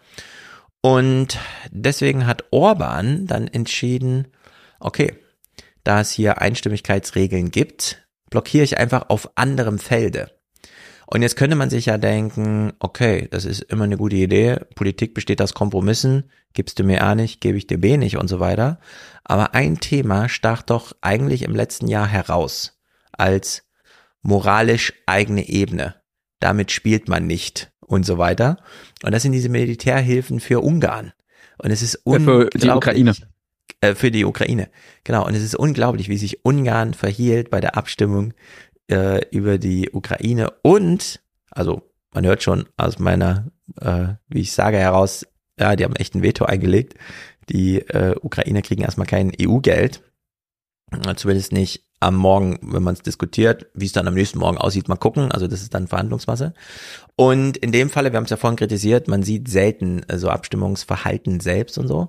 In dem Falle äh, war eine Videokamera vor Ort, als Ungarn sein Veto einlegte. So hat sich Ungarns Viktor Orban zu einer Art Systemsprenger entwickelt. Mhm. Derzeit versucht er, weitere Finanzhilfen für die Ukraine zu blockieren. Weniger aus Sympathien für Moskau, die gibt es bei ihm zwar auch, aber hier geht es vor allem um ein taktisches Manöver. Wenn ihr mir Druck macht, blockiere ich euch an anderer Stelle. Und so verlief dann heute auch das Treffen der EU-Finanzminister in Brüssel. Von dort berichtet Gunnar Krüger. 27 Finanzminister, da gibt es wichtige Gesten und besorgte Blicke. Und immer einen, der froh sein kann, dass er nicht allein da steht. Diesmal ist das der Ungar. Mit dem Glöckchen ist eigentlich Schluss. Die Kameras müssen raus. Diesmal ist das anders. Die EU überträgt anschließend live ihr eigenes Scheitern. Beim Tagespunkt Finanzhilfen für die Ukraine haben Beamte eine Einigung erzielt. Eigentlich. Ich sage Einigung, aber tatsächlich fehlt ein Mitgliedstaat und Sie wissen welcher. Wir kommen nicht weiter. Ich teile den Frust von Ihnen allen. Der Vorsitzende fragt nach und Ungarn bleibt beim Nein. Ungarn stimmt der Änderung der Finanzregel nicht zu. Dankeschön. So, nicht unclever von der Europäischen Union zu sagen, ja, dann übertragen wir das selber im Internet, wie Ungarn der ähm, Ukraine die Finanzhilfe verweigert. Ja, wie frech man ist. Ja, unglaublich. Und dann haben sie es auch vor laufender Kamera einfach durchgezogen. Aber hier sieht man mal, so sieht das dann aus. Die sitzen alle da, der meldet sich zu Wort und sagt auf die Frage hin, nö, wir bleiben dabei und damit ist keine Einstimmigkeit da und damit kann das Geld nicht fließen. Ähm, Christian Lindner, der ansonsten dort immer als Solitär auftritt, oder so ein bisschen zumindest mit den Niederländern mhm. und so, ähm, nutzt mal die Gunst der Stunde, um auch im Subtext zu sagen vor laufender Kamera, ich war es nicht diesmal. Eigentlich wollten alle anderen, auch der deutsche Minister, sich gemeinsam mit 18 Milliarden Euro verschulden für die Ukraine. Dass wir nicht unsere Solidarität auch in finanzieller Hinsicht ausdrücken können, äh, das verantwortet äh, Ungarn. So, dass wir nicht solidarisch zeigen, uns zeigen können, verhindert Ungarn. Ulf Röller greift jetzt mal auf. Und das ich, muss vorher, ich muss hm. vorher was anmerken. Also das, was du vorhin gemeint hast, hat es äh, schon gut äh, den, den, ja. den Nagel ja, getroffen. Aber man muss auch anmerken, dass ähm, ein ehemaliger Chef, könnte man das so sagen, Christian Lindner saß vor einigen Jahren noch im Landtag von NRW. Mhm. Und der Fraktionsvorsitzende der FDP-Fraktion im NRWer Landtag ja. ist heute einer der Chefideologen in Deutschland für Ungarn. Der geht dann so in Diskussionen. Echt? Und ja, und äh, meint mhm. dann, ja, es ist doch als, das ist hier irgendwie Propaganda, wie irgendwie Ungarn schlecht geredet wird. Und ja. wir haben doch so einen großen äh, Beitrag zum Fall der, des Eisernen Vorhangs äh, ja, getan. Und ja. Also man muss schon sagen, also ne, äh, bei der SPD ist es ja noch äh, virulenter, wie du da irgendwie ehemalige Kanzler hast, aber nichtsdestotrotz so, ähm, ja, muss man auch da irgendwie im Kopf haben, dass Nein, äh, gut, wusste ich gar nicht. Das ist FDP, FDP. Aber klar, die stellt sich auch gut ja. mit Ungarn, weil sie gerne mal das Veto mitziehen möchte. Ja, ja, also da wenn dann, äh, ich schätze auch mal gut, das ja eine ganz gute, äh, derjenige, der da so als Chefideologe auftritt, ja. so wie das halt bei Ungarns, äh, bei, bei Orbans Freunden äh, mhm. äh, in der Regel so ist, dass man da dann. Okay, das ist ja nicht schlecht für den Hinterkopf, denn ja, Ungarn legt natürlich immer nur Vetos ein, wenn sie im Grunde wissen, wir sprechen hier auch für andere. Wir sind nicht so ganz allein. Wir sind nur diejenigen, die uns trauen, auch Veto zu sagen, aber eigentlich machen wir das stellvertretend für so ein paar andere, denen wir dann sozusagen einen Freundschaftsdienst damit erweisen. Ja, also so versucht man sich zu legitimieren, aber eigentlich beruht es ja auf dem, okay, ich versuche hier irgendwie so viel es geht für mich selber rauszuschlagen. Und weil ich glücklicherweise noch jemand anderen habe, äh, bisher war es oft Polen, die dann auch ja. irgendwie da was für sich rausschlagen wollten, hat man sich irgendwie so gegenseitig den Rücken gedeckt. Das hatte jetzt nicht genau. so viel mit irgendwie, eigentlich wollen wir doch alle nur, dass Europa anders ist. Mhm, genau, und jetzt hören wir mal Ulf Röller, der ja seit neuesten Berichterstattung aus Brüssel macht, nicht mehr aus China oder sonst wo. Deutschland und Frankreich haben tatsächlich versucht, Ungarn umzustimmen, anscheinend, indem sie auch nochmal Ungarn entgegenkommen wollten. Und wie, wie kann man das nennen, was Orban da versucht? Ist das eine Art Erpressung? Ja, ich glaube, das kann man schon eine Erpressung nennen. Ich glaube, selbst Orban würde sagen, er will es wissen. Er glaubt, dass er sehr, ja, sehr stark ist, weil er eben einige wichtige Entscheidungen blockiert. Er hat in früheren Jahren zurückgezogen, aber diesmal tut er das nicht. Und daran ist eben zu sehen, wie schicksalhaft diese Entscheidung ist. Es geht um nicht weniger, als wenn Orban sich durchsetzt, dass Rechtsstaatlichkeit eben nicht mehr die Rolle in der Europäischen Union spielt und auch der Kampf gegen Korruption.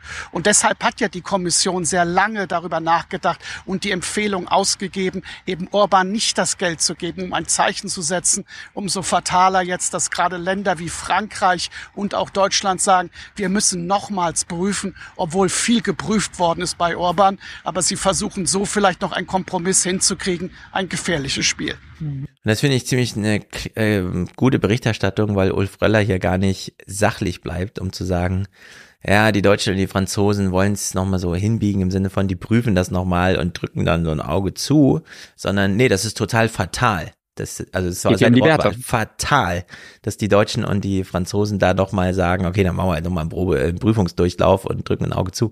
Das finde ich schon äh, nicht schlecht, kommt nicht sehr gut deutlich raus, äh, aber er sagt es zumindest explizit, dass er das fatal findet. In der ja. Hinsicht ist das auch äh, ja, Berichterstattung so auf eigenem, also nicht besonders, man sagen, heute Journal, äh, wie man sich das sonst so vorstellt, sondern hier ist eine klare Färbung mit dabei. Finde ich aber auch gut. Inhaltlich. Mhm. Denn man darf sich durchaus mal gegen die Bundesregierung so positionieren mit dem Wort, das, was die da machen in Berlin, ist fatal.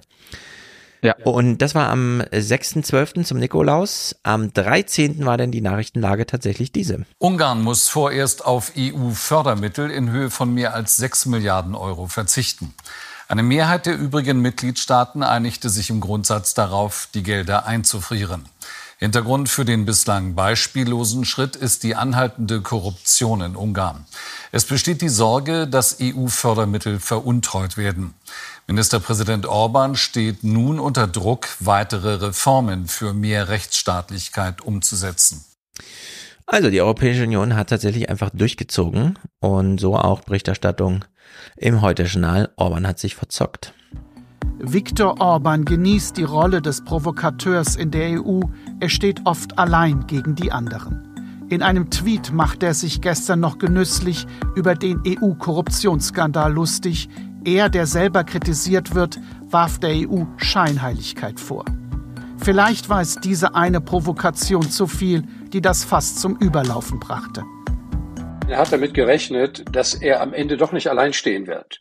dass vielleicht die Polen oder die Italiener ähm, gegen eine solche Regelung sein werden, weil sie ja äh, selbst auch befürchten, äh, das angewandt, äh, auf sie angewandt zu bekommen. Ähm, aber er hat sich insofern verzockt.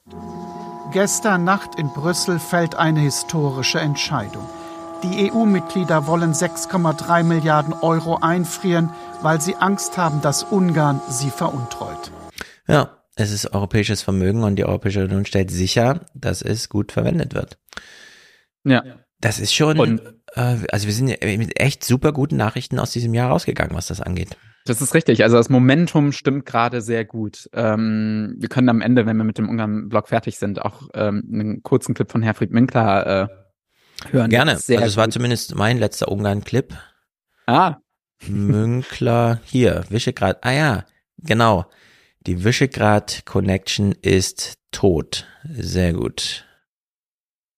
Naja, was Putin offenbar unterschätzt hat, ist ähm, das, was man vielleicht die Produktivität von Feindschaft nennen kann. Nicht? Sozusagen, wenn der Feind sehr groß und wenn der Feind sehr bedrohlich ist, äh, dann äh, spielen plötzlich äh, eine Reihe von Gegensätzen keine große Rolle mehr. Also ähm, die Visegrad Connection, dieses äh, Bündnis äh, vor allen Dingen zwischen Polen, Ungarn, aber auch äh, Slowakei und, und anderen, die ist zerfallen.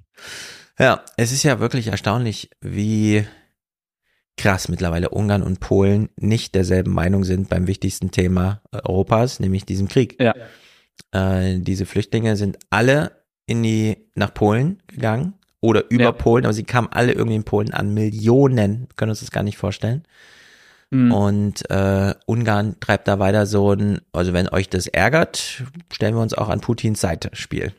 Ja, also irgendwie in so einer Situation, es irgendwie ja. ist. Also im Polen sind auch so viele Ukrainer schon vorher gewesen. Die Sympathie ist so enorm und besonders noch viel größer. Ich weiß gar nicht, ob, ob man das so sagen kann. Ich glaube, die, der Hass oder die, die Hass ist ein starkes Wort, wobei man mhm. das da, glaube ich, auch schon tatsächlich ein bisschen anbringen kann. Aber die Ablehnung gegenüber Russland ist stärker sogar als die Solidarität, die äh, Polen gegenüber der Ukraine hat. Das heißt, wenn Ungarn da zwischengrätscht, hast es vorbei. Ich bin mir noch nicht sicher, ob es für ein Artikel 7 Verfahren reichen würde, also da, wo man dann Ungarn letztendlich komplett das Stimmrecht aus dem Rat entzieht. Aber dann geht so ein bisschen die Tendenz. Und wenn man jetzt im Kopf hat, dass im September die ähm, Parlamentswahlen in Polen sind, wo es momentan ziemlich gut aussieht, ähm, kann das ziemlich gut im Sinne von Peace ist abgemeldet. Verlieren. Aber sowas von und das. Ähm, aber sowas von. Ja, äh, ah. im, im Kontext zu, ähm, dass die Opposition es sogar auch hinkriegt, so wie es ja an dem Visegrad, äh, in quasi allen Visegrad-Staaten mhm. die letzten Jahre äh, ja getan werden musste, nämlich dass die Opposition sich zusammen äh, tut, ah. herausgenommen die äh, rechtsextreme äh, Konföderatia. Und damit die einzelnen ähm, Wahlkreise dann erobert und das auch, aber mhm. das reicht auch schon so. Also man muss sich gerade vorstellen, in Ungarn ist es noch extremer. Da hast du jetzt mittlerweile 20 Prozent äh, Preisanstiege. Mhm. Können da äh, gar nicht mit umgehen. Polen ist es äh, auch schon, in, ich glaube, es waren 12 Prozent oder so. Ja. Also es geht schon in den mittleren Zehnerbereich. Und ähm, Polen versucht es einfach mit einem Diskurs. Ich hatte da auch ein paar Clips mitgebracht, aber das kann man zu einem anderen Mal auch nochmal thematisieren, mhm. besonders wenn dann die Parlamentswahlen näher rücken. Aber die ja. versuchen es einfach mit einem Diskurs Anti-Deutschland äh, ja. zu kompensieren, was natürlich überhaupt nicht funktioniert. Also sie sind, sie sind gewählt worden, weil sie unter anderem das Bürger, äh, das, das Kindergeld eingeführt haben. Mhm. Und jetzt ja, schmelzen alle Gewinne, die sie da irgendwie ihren, ihrer ja. Wählerschaft verschafft haben, dahin.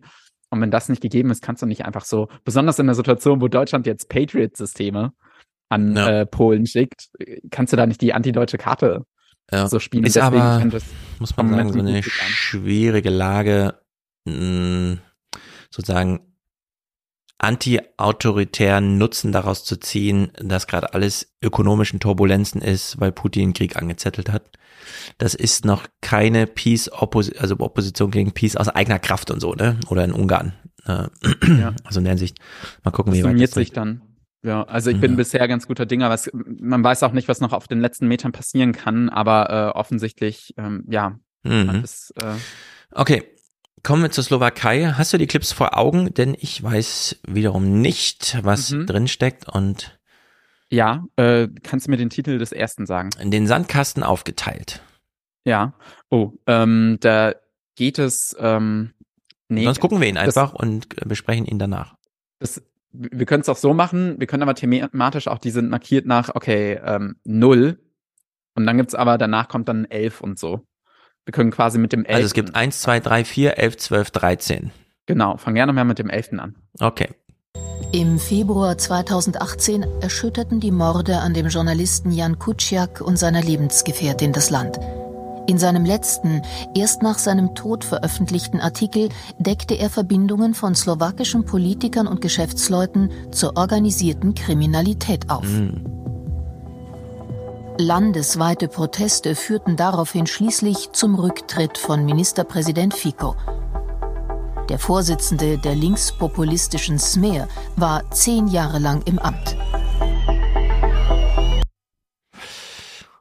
crazy, was da mal los ist, ohne dass man es mitbekommt. Das war 2018, wo hm. ja, dadurch ein äh, Regierungswechsel stattgefunden hat. Die Bilder im zweiten Clip wirst du aber bestimmt gesehen haben. Hm. Der neue Ministerpräsident Igor Matovic scheint sein Wahlversprechen ernst gemeint zu haben. Es gab schon mehrere Razzien, bei denen wichtige Beamte, Oligarchen sowie Polizeipräsidenten festgenommen mhm. wurden. Unter anderem werden jetzt Angaben von Richtern zu ihren Vermögensverhältnissen genauer geprüft. Mhm. Hm. Also ja. Arbeitsthese sozusagen ist, ähm, Orban hat das sogar mal selber gesagt. Ähm, früher in den 90ern haben wir gedacht, die Zukunft von uns Visegrad-Staaten ist die EU. Heute wissen wir, äh, wir sind die Zukunft der EU.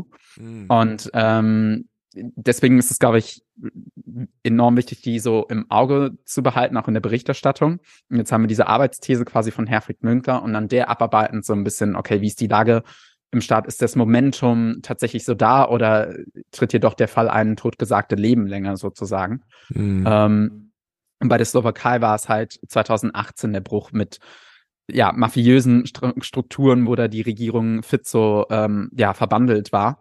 Und ähm, darauf dann eine enorme Protestwelle gesehen, aufgegangen ist, die wir auch im, im nächsten Clip sehen und äh, da dann auch die Präsidentin erfolgreich äh, gewechselt ist zu einer quasi grün, kann man sagen. Mhm.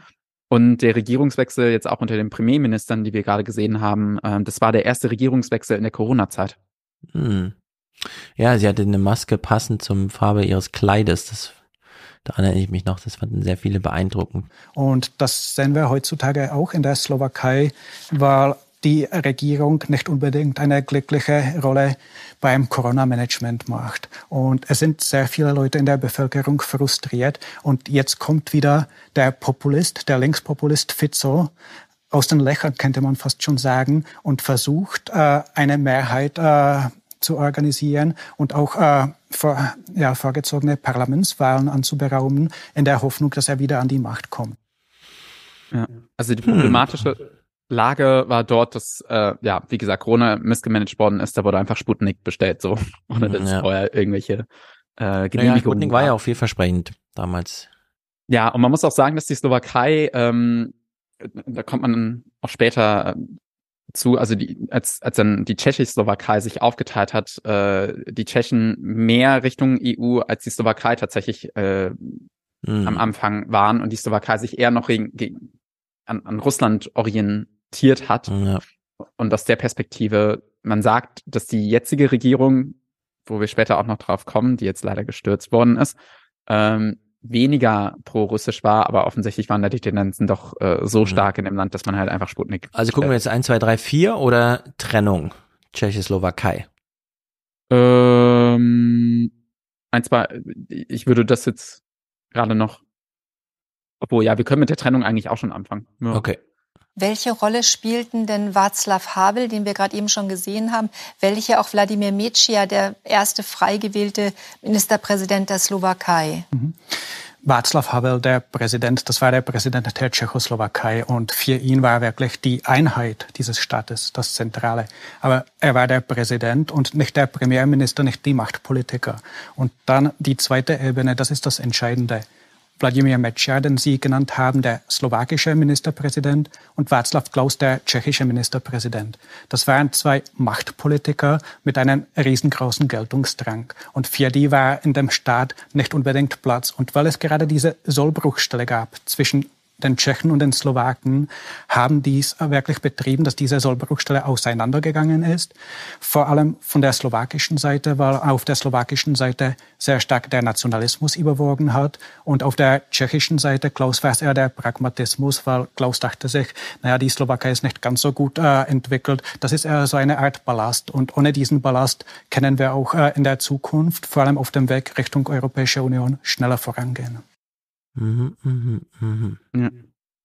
Also die, die Slowakei, ähm, oder beziehungsweise als sich die Tschechoslowakei damals getrennt hat, ähm, gab es eigentlich in der Bevölkerung eine Mehrheit dafür, dass der Staat doch im Verbund erhalten bleibt. Hm. Ähm, man muss aber auch sagen, dass diese Mehrheit eben auf der tschechischen Seite ähm, vorhanden war. Ich weiß nicht, ob das im nächsten Clip äh, drankommt hier. Äh, das kommt doch an, welcher der nächste Clip ist, weil es gibt ja Tschechen-Clips und SK01234-Clips. Äh, ich meine den SK-Clip äh, okay. müssen das schon sein. Dann gucken ja. wir mal hier. Oh, das mit der Teilung hätte nie passieren dürfen. Wir sind wie Brüder, Tschechen und Slowaken. Immer noch sind wir zusammen. Wenn wir nach Tschechien fahren, ist es, als kämen wir nach Hause. Es sind vor allem die Älteren, die nostalgisch zurückdenken. Inzwischen gibt es aber auch längst die Generation von erwachsenen Tschechen und Slowaken, für die das gemeinsame Land längst Geschichte ist, so wie die Pragerin Karolina. Ich habe zu der Zeit noch nicht gelebt, ich kenne das nur vom Hören sagen. Meine Eltern haben mir immer erzählt, da haben sich einfach zwei Politiker den Sandkasten aufgeteilt. Hm. Ja. Und ja, so. Ein paar historische Gelegenheiten wurden schon noch genutzt. Das war nicht nur Wunsch von Politikern, glaube ich. Ja, also das wurde ja vorhin in dem Clip davor auch angedeutet, irgendwie, dass halt ein aufblühender slowakischer Nationalismus auf jeden Fall vorhanden war. Ähm, aber ja, am Ende wird es wohl auch alles so besser sein, wie es jetzt gelaufen ist. Ähm, ja, man so, sollte sich aber, glaube ich, äh, dessen bewusst sein, wenn man immer davon spricht, weil das war es ja am Ende dann auch natürlich auch irgendwie friedvolles Auseinander gehen. Ja. Später, ein paar Jahre, hat man das ja dann ähm, in Jugoslawien ganz anders gesehen. Aber nichtsdestotrotz war halt ähm, das sind Votum in der Bevölkerung etwas anders, wobei man halt eben sagen muss, dadurch, dass die Bevölkerung in Tschechien größer war, konnten die natürlich quasi dahingegen dann rein theoretisch gesehen die Slowaken überstimmen und dann war das wahrscheinlich schon schlauer, wie das da gehandhabt worden ist. Aber am Ende war es dann natürlich auch teilweise so, dass dann irgendwie die Regierungschef dann ihr jeweiliges Land dann äh, ziemlich äh, korrumpiert einfach ausgeschlachtet ja. haben. Okay, nächster Clip ist Tschechien, äh, nicht Tsche Tschechen, sondern Tschechoslowaken. Okay. Die Tschechen haben sich in dem gemeinsamen Staat nicht als Tschechen gefühlt, sondern als Tschechoslowaken und die waren von dem Staat überzeugt. Also die Tschechen waren eigentlich als Volk gegen die Teilung, die Slowaken dafür. Das war eine Pattsituation und deswegen kam es ja auch nicht unbedingt zu einem Referendum, weil das Referendum nichts gelöst hätte, sondern man hat sich politisch entschieden, das zu trennen und äh, wirklich friedlich diese Trennung auch vonstatten gehen zu lassen. Und da muss ich so ein bisschen dran denken, ähm, ob das so ein bisschen, also Deutsche tendieren ja auch ganz, ganz stark dazu zu sagen, ähm, wir sind Europäer und alle rennen mit den Europa-Hoodies mhm. herum und so. Und ob das einfach einfacher fällt, so wenn du eben wieder, wir sind wieder bei der Machtfrage, wenn du halt die wirtschaftliche Macht hast und es dir in dieser Europa-Konstellation, so wie sie gerade ist, super geht. Bei Deutschland kommt sicherlich noch ähm, die, diese Negativkonnotation, äh, die du halt eben so als Deutscher mit deiner Nation hast ja. dass du dich dann so auf Europa flüchtest. Aber ähm, ich kann mir auch, also an die Parallele musste ich da ein bisschen denken. okay, gucken wir mal hier. Man hat sich in Europa wiedergefunden.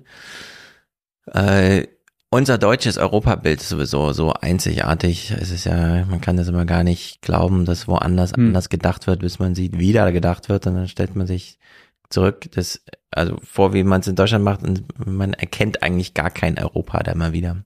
Aber gut, äh, so wie man auch hier das äh, slowakische, tschechoslowakische, keine Ahnung. Das ist alles so fern, so fremd, so überhaupt. Man hört so Leute reden dazu und man denkt sich so, hm, genau, stimmt, ist hier so Nachbarschaft und so. Aber unter ferner liefen. Bis heute stellen die Slowaken zum Beispiel die größte Ausländergruppe in Tschechien. Rein statistisch gesehen. Im Alltag werden sie nicht als Ausländer wahrgenommen. Hm. Diese Slowakin zum Beispiel ist gerade auf Weihnachtsbesuch in Bratislava. Ich habe mich entschieden, in Tschechien zu studieren und danach meine Doktorarbeit dort zu schreiben. In die Slowakei will ich gar nicht mehr zurück, so wie das hier derzeit aussieht. Die Tschechen sind auf höherem Niveau und die Politik ist zwar auch wild, aber nicht so wild wie bei uns. Tatsächlich ist die Politik einer der großen Unterschiede zwischen Tschechien und der Slowakei geblieben. In Tschechien bringt die liberal-konservative Koalition gerade die EU-Ratspräsidentschaft erfolgreich zu Ende. In der Slowakei wickelt die offiziell schon zurückgetretene Regierung im Dauerkrisenmodus die Amtsgeschäfte noch ab. Die Verbindungen zwischen den Menschen allerdings sind heute noch so eng wie vor 30 Jahren. Ein junger Prager bilanziert. Ein wichtiger Aspekt der Trennung. Wir haben uns dann in der EU wieder getroffen. Ja. Finde ich gut, ehrlich gesagt. Hat Und, Zukunft.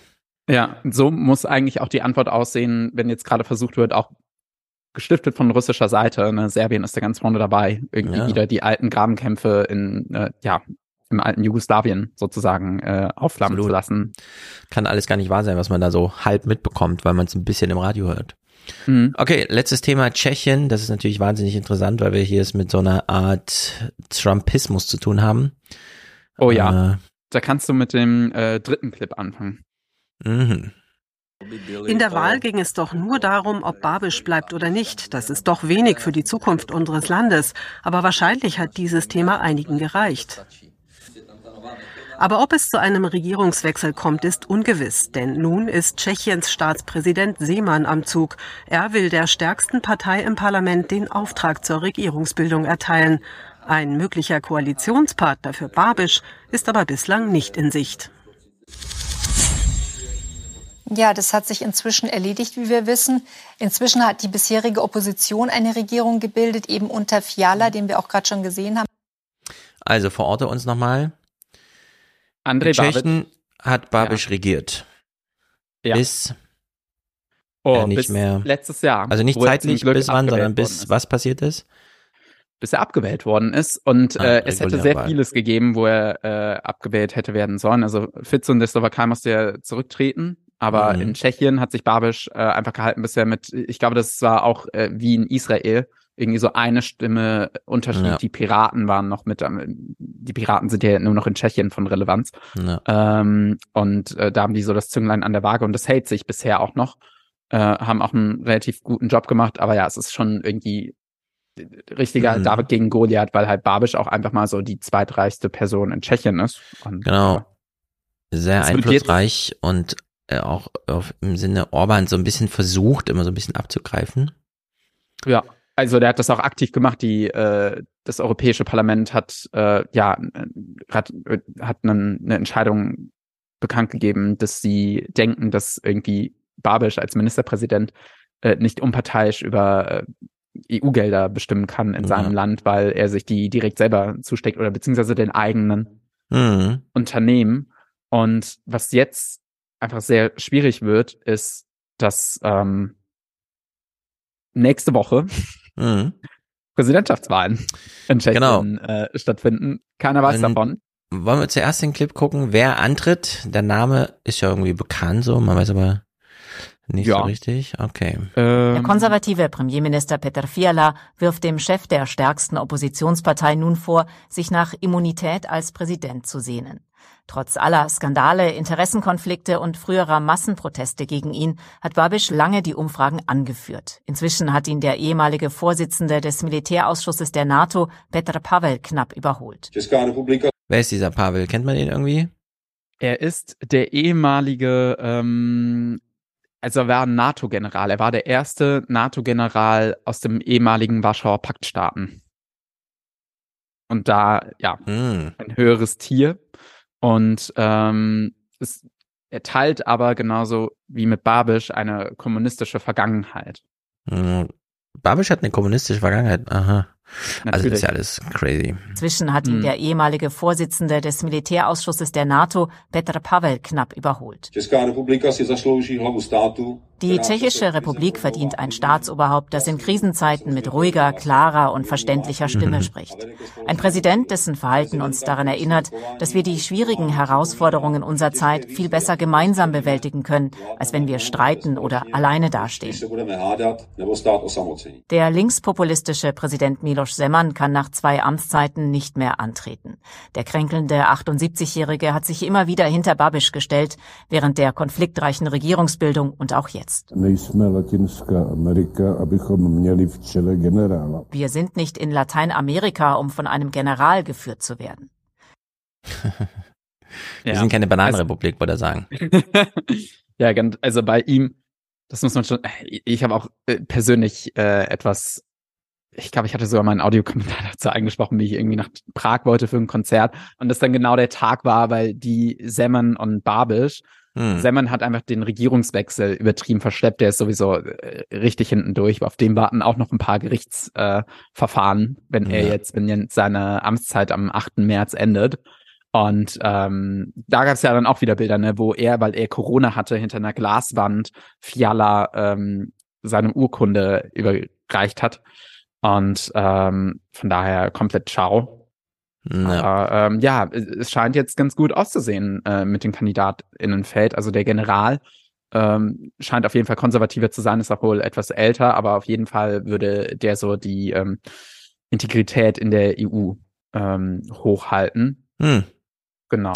Okay, na mal schauen. Nächste Woche ist die Wahl und hier kommunistische Vergangenheit. Ah, es gibt einen Clip dazu. Eines hm. eint die derzeitigen Hauptkonkurrenten Pavel und Babisch, ihre kommunistische Vergangenheit. Darüber wird nun neben Fragen zum Ukraine-Krieg und zur Energiekrise viel diskutiert. Für den Militärhistoriker Eduard Stechlik lassen sich die Karrieren der beiden aber nicht vergleichen. Im Fall von Andrei Babisch haben wir es mit einer Person zu tun, die als Mitarbeiter des kommunistischen Geheimdienstes registriert war. Und im Fall von Petr Pavel mit einer normalen Karriere als Soldat vor 1989. Ähm, also in Deutschland war das ja ziemlich krass, wenn man so eine informelle Mitarbeitergeschichte hatte. Mhm. Und das hört sich hier so an, als hätte Babisch auch so eine. Ja, das ist bei ihm noch viel abgespaceter. Also äh, Wieso sind die Tschechen da nicht so hinterher wie die Deutschen, das irgendwie nicht sagt? Ja, also Tschechien ist tatsächlich auch das einzige Land, wo die kommunistische Partei noch ziemlich stark ist. Und äh, ja, da es gab mal ein Misstrauensvotum gegen Babisch, was er dann irgendwie halten konnte, weil einfach die Kommunisten dann doch in der Opposition ausgeschert sind. Und ähm, Schwierige Geschichte, ja. Es Krass, ich hätte gedacht, so eine Stasi-Vergangenheit ist überall entsprechend. Direkt. Ja, naja, also man muss ja auch sagen, dass er bis heute immer noch die abgefahrensten Dinge macht, wie irgendwie seinen eigenen Sohn wegsperren und sagen, der hätte psychische Krankheiten, nur weil er halt kritisch über seinen Vater redet. What? Was ist denn da los? Ja. Es ist unglaublich. Äh, Wer ist der Neru Dova? Das ist die dritte Kandidatin. Also der, man muss ja sagen, dadurch, dass die Opposition nur dieses Zünglein an der Waage hm. hatte, um dann die Regierung abzulösen, die Regierung Babisch, treten sie jetzt auch bei der Präsidentschaftswahl nicht mit einem Kandidaten auf. Das würde das äh, Bündnis wahrscheinlich etwas äh, strapazieren. Hm. Deswegen haben sie gleich drei Leute nominiert, unter ah, anderem den General, den wir gerade gehört haben, äh, dann noch einen alten, äh, wie sagt man, einen Diplomaten, der jetzt bis jetzt irgendwie Botschafter in Frankreich war und mhm. mit dem ersten Präsidenten äh, der Tschechischen Republik auch ziemlich verbandelt war, was äh, ja ganz gut ist. Aber ähm, die, glaube ich, aufregendste Kandidatin ist äh, Danuja.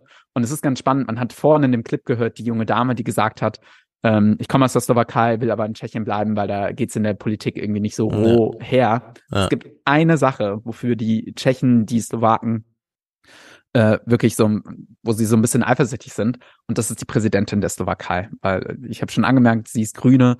Ähm, sie kam aus der, in, in der Slowakei gibt es ein sehr aktives NGO-Umfeld, kam direkt dort, hat irgendwie Umwelt- und Antikorruptionsklagen als äh, Aktivistin an, an, ja, gefochten. Ja.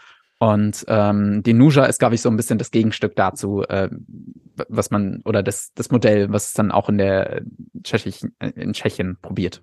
Ah ja. Eine saubere Weste kann die 43 Jahre alte Wirtschaftswissenschaftlerin Danusche Nerudova vorweisen. Ah, 43, dann ist sie auch gleich mal 20 Jahre jünger als alle anderen.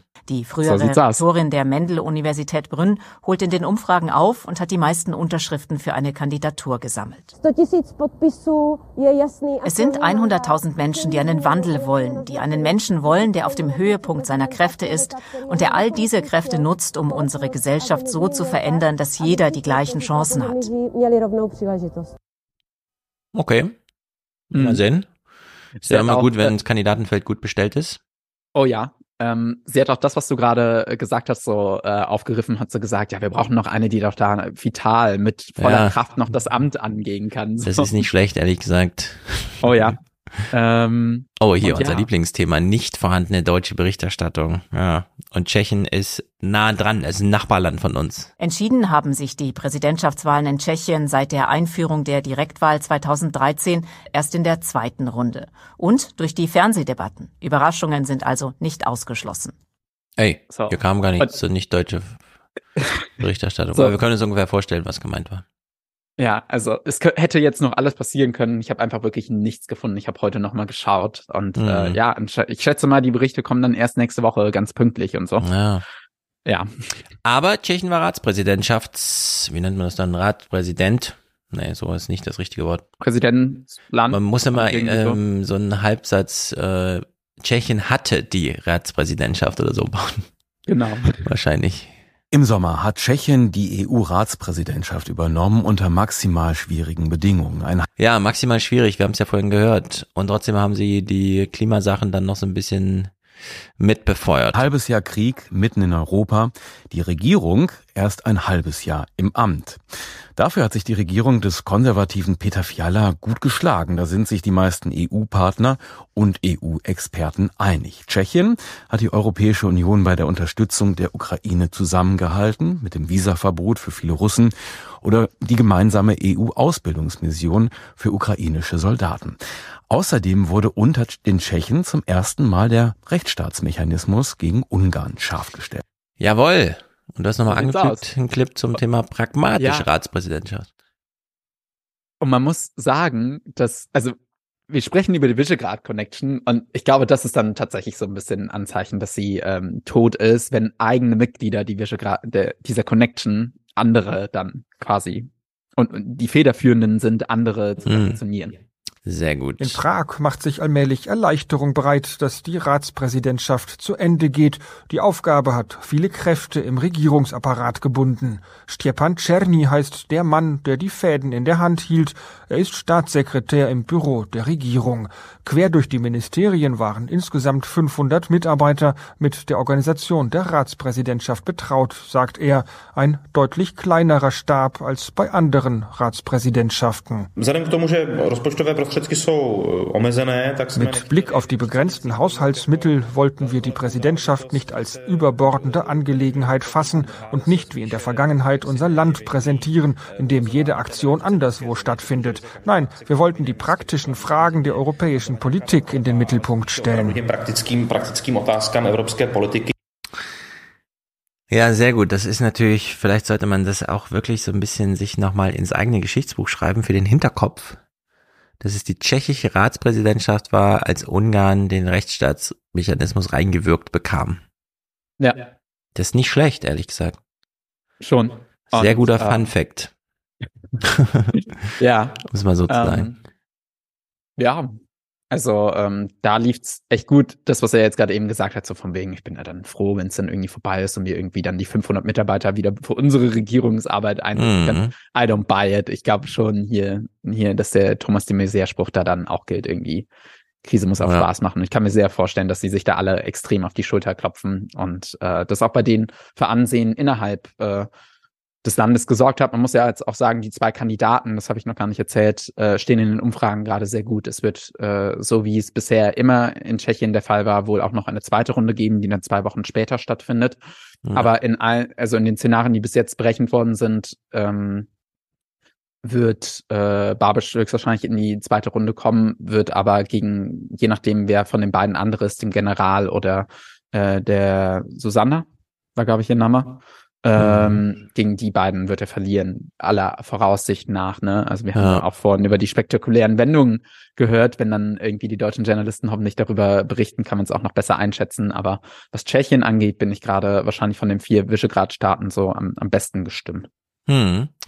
Okay, dann äh, hören wir zum den dritten, glaube ich, als letzten. Ja. Ah ja, hier. Äh, frühere Ratspräsidentschaft heißt der? Nee, nee. No, uh, äh, ähm, das Problem der demokratischen Opposition. Okay.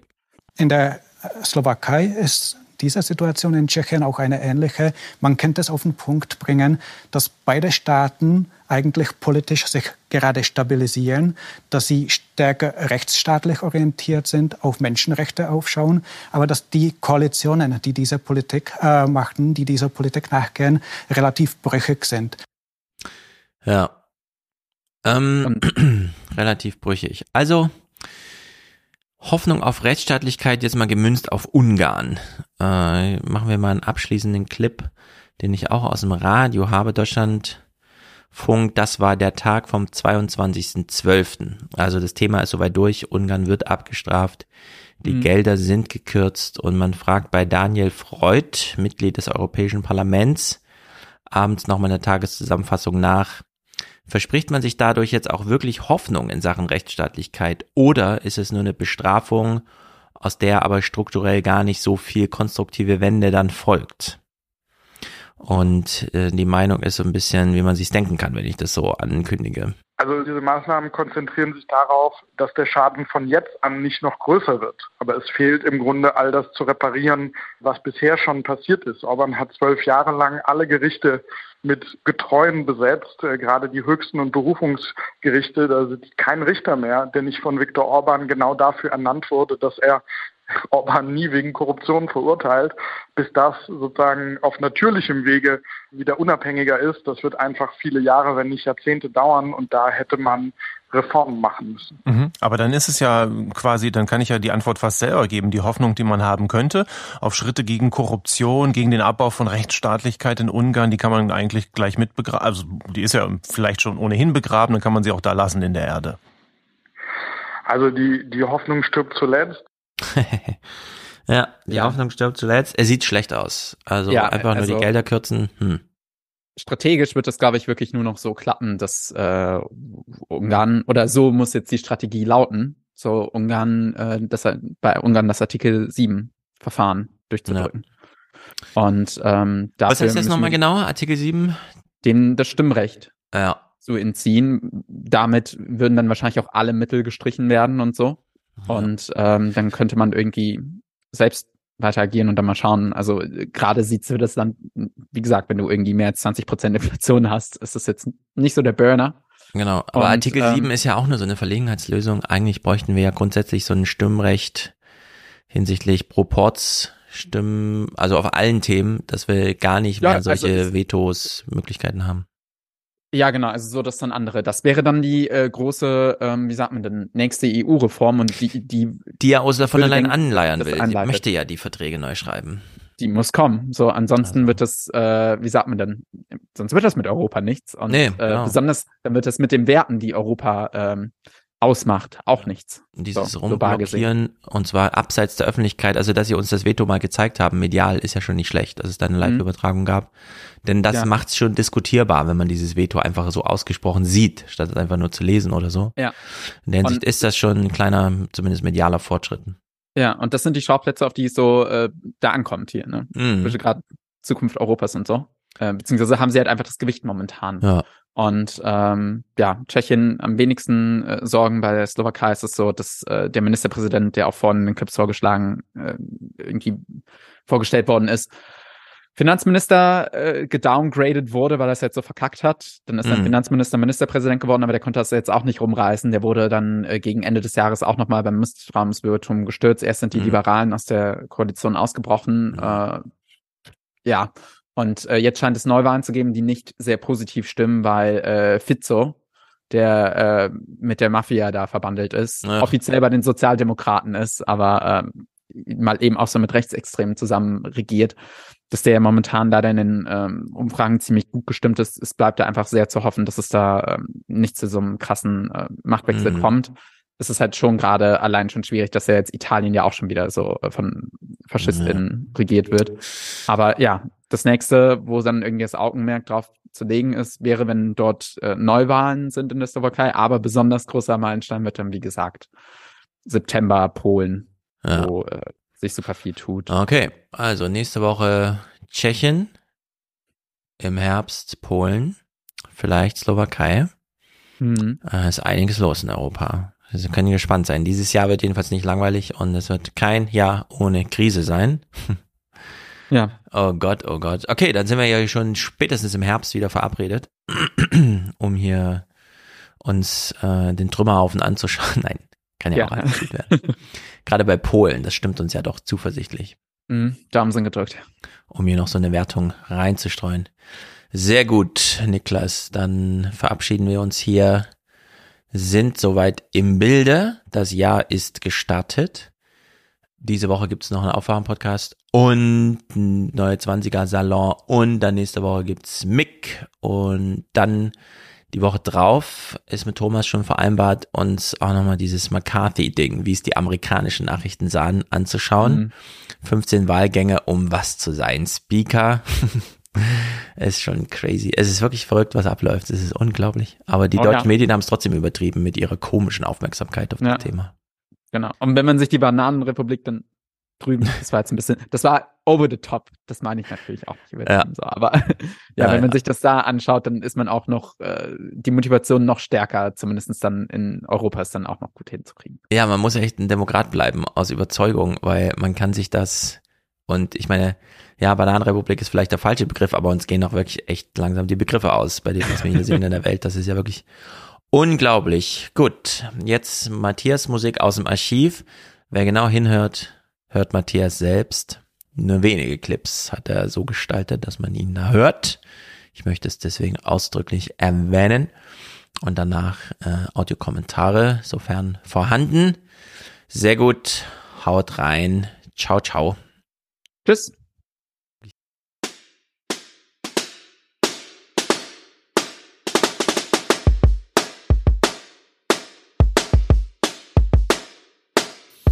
Germania ist ein Lieferant, ist in der ganzen Welt bekannt. Wir liefern gut, wir liefern schnell. Germania liebt den Wertefrieden, predigt Worte mit Belieben. Die Guten sind restriktiv.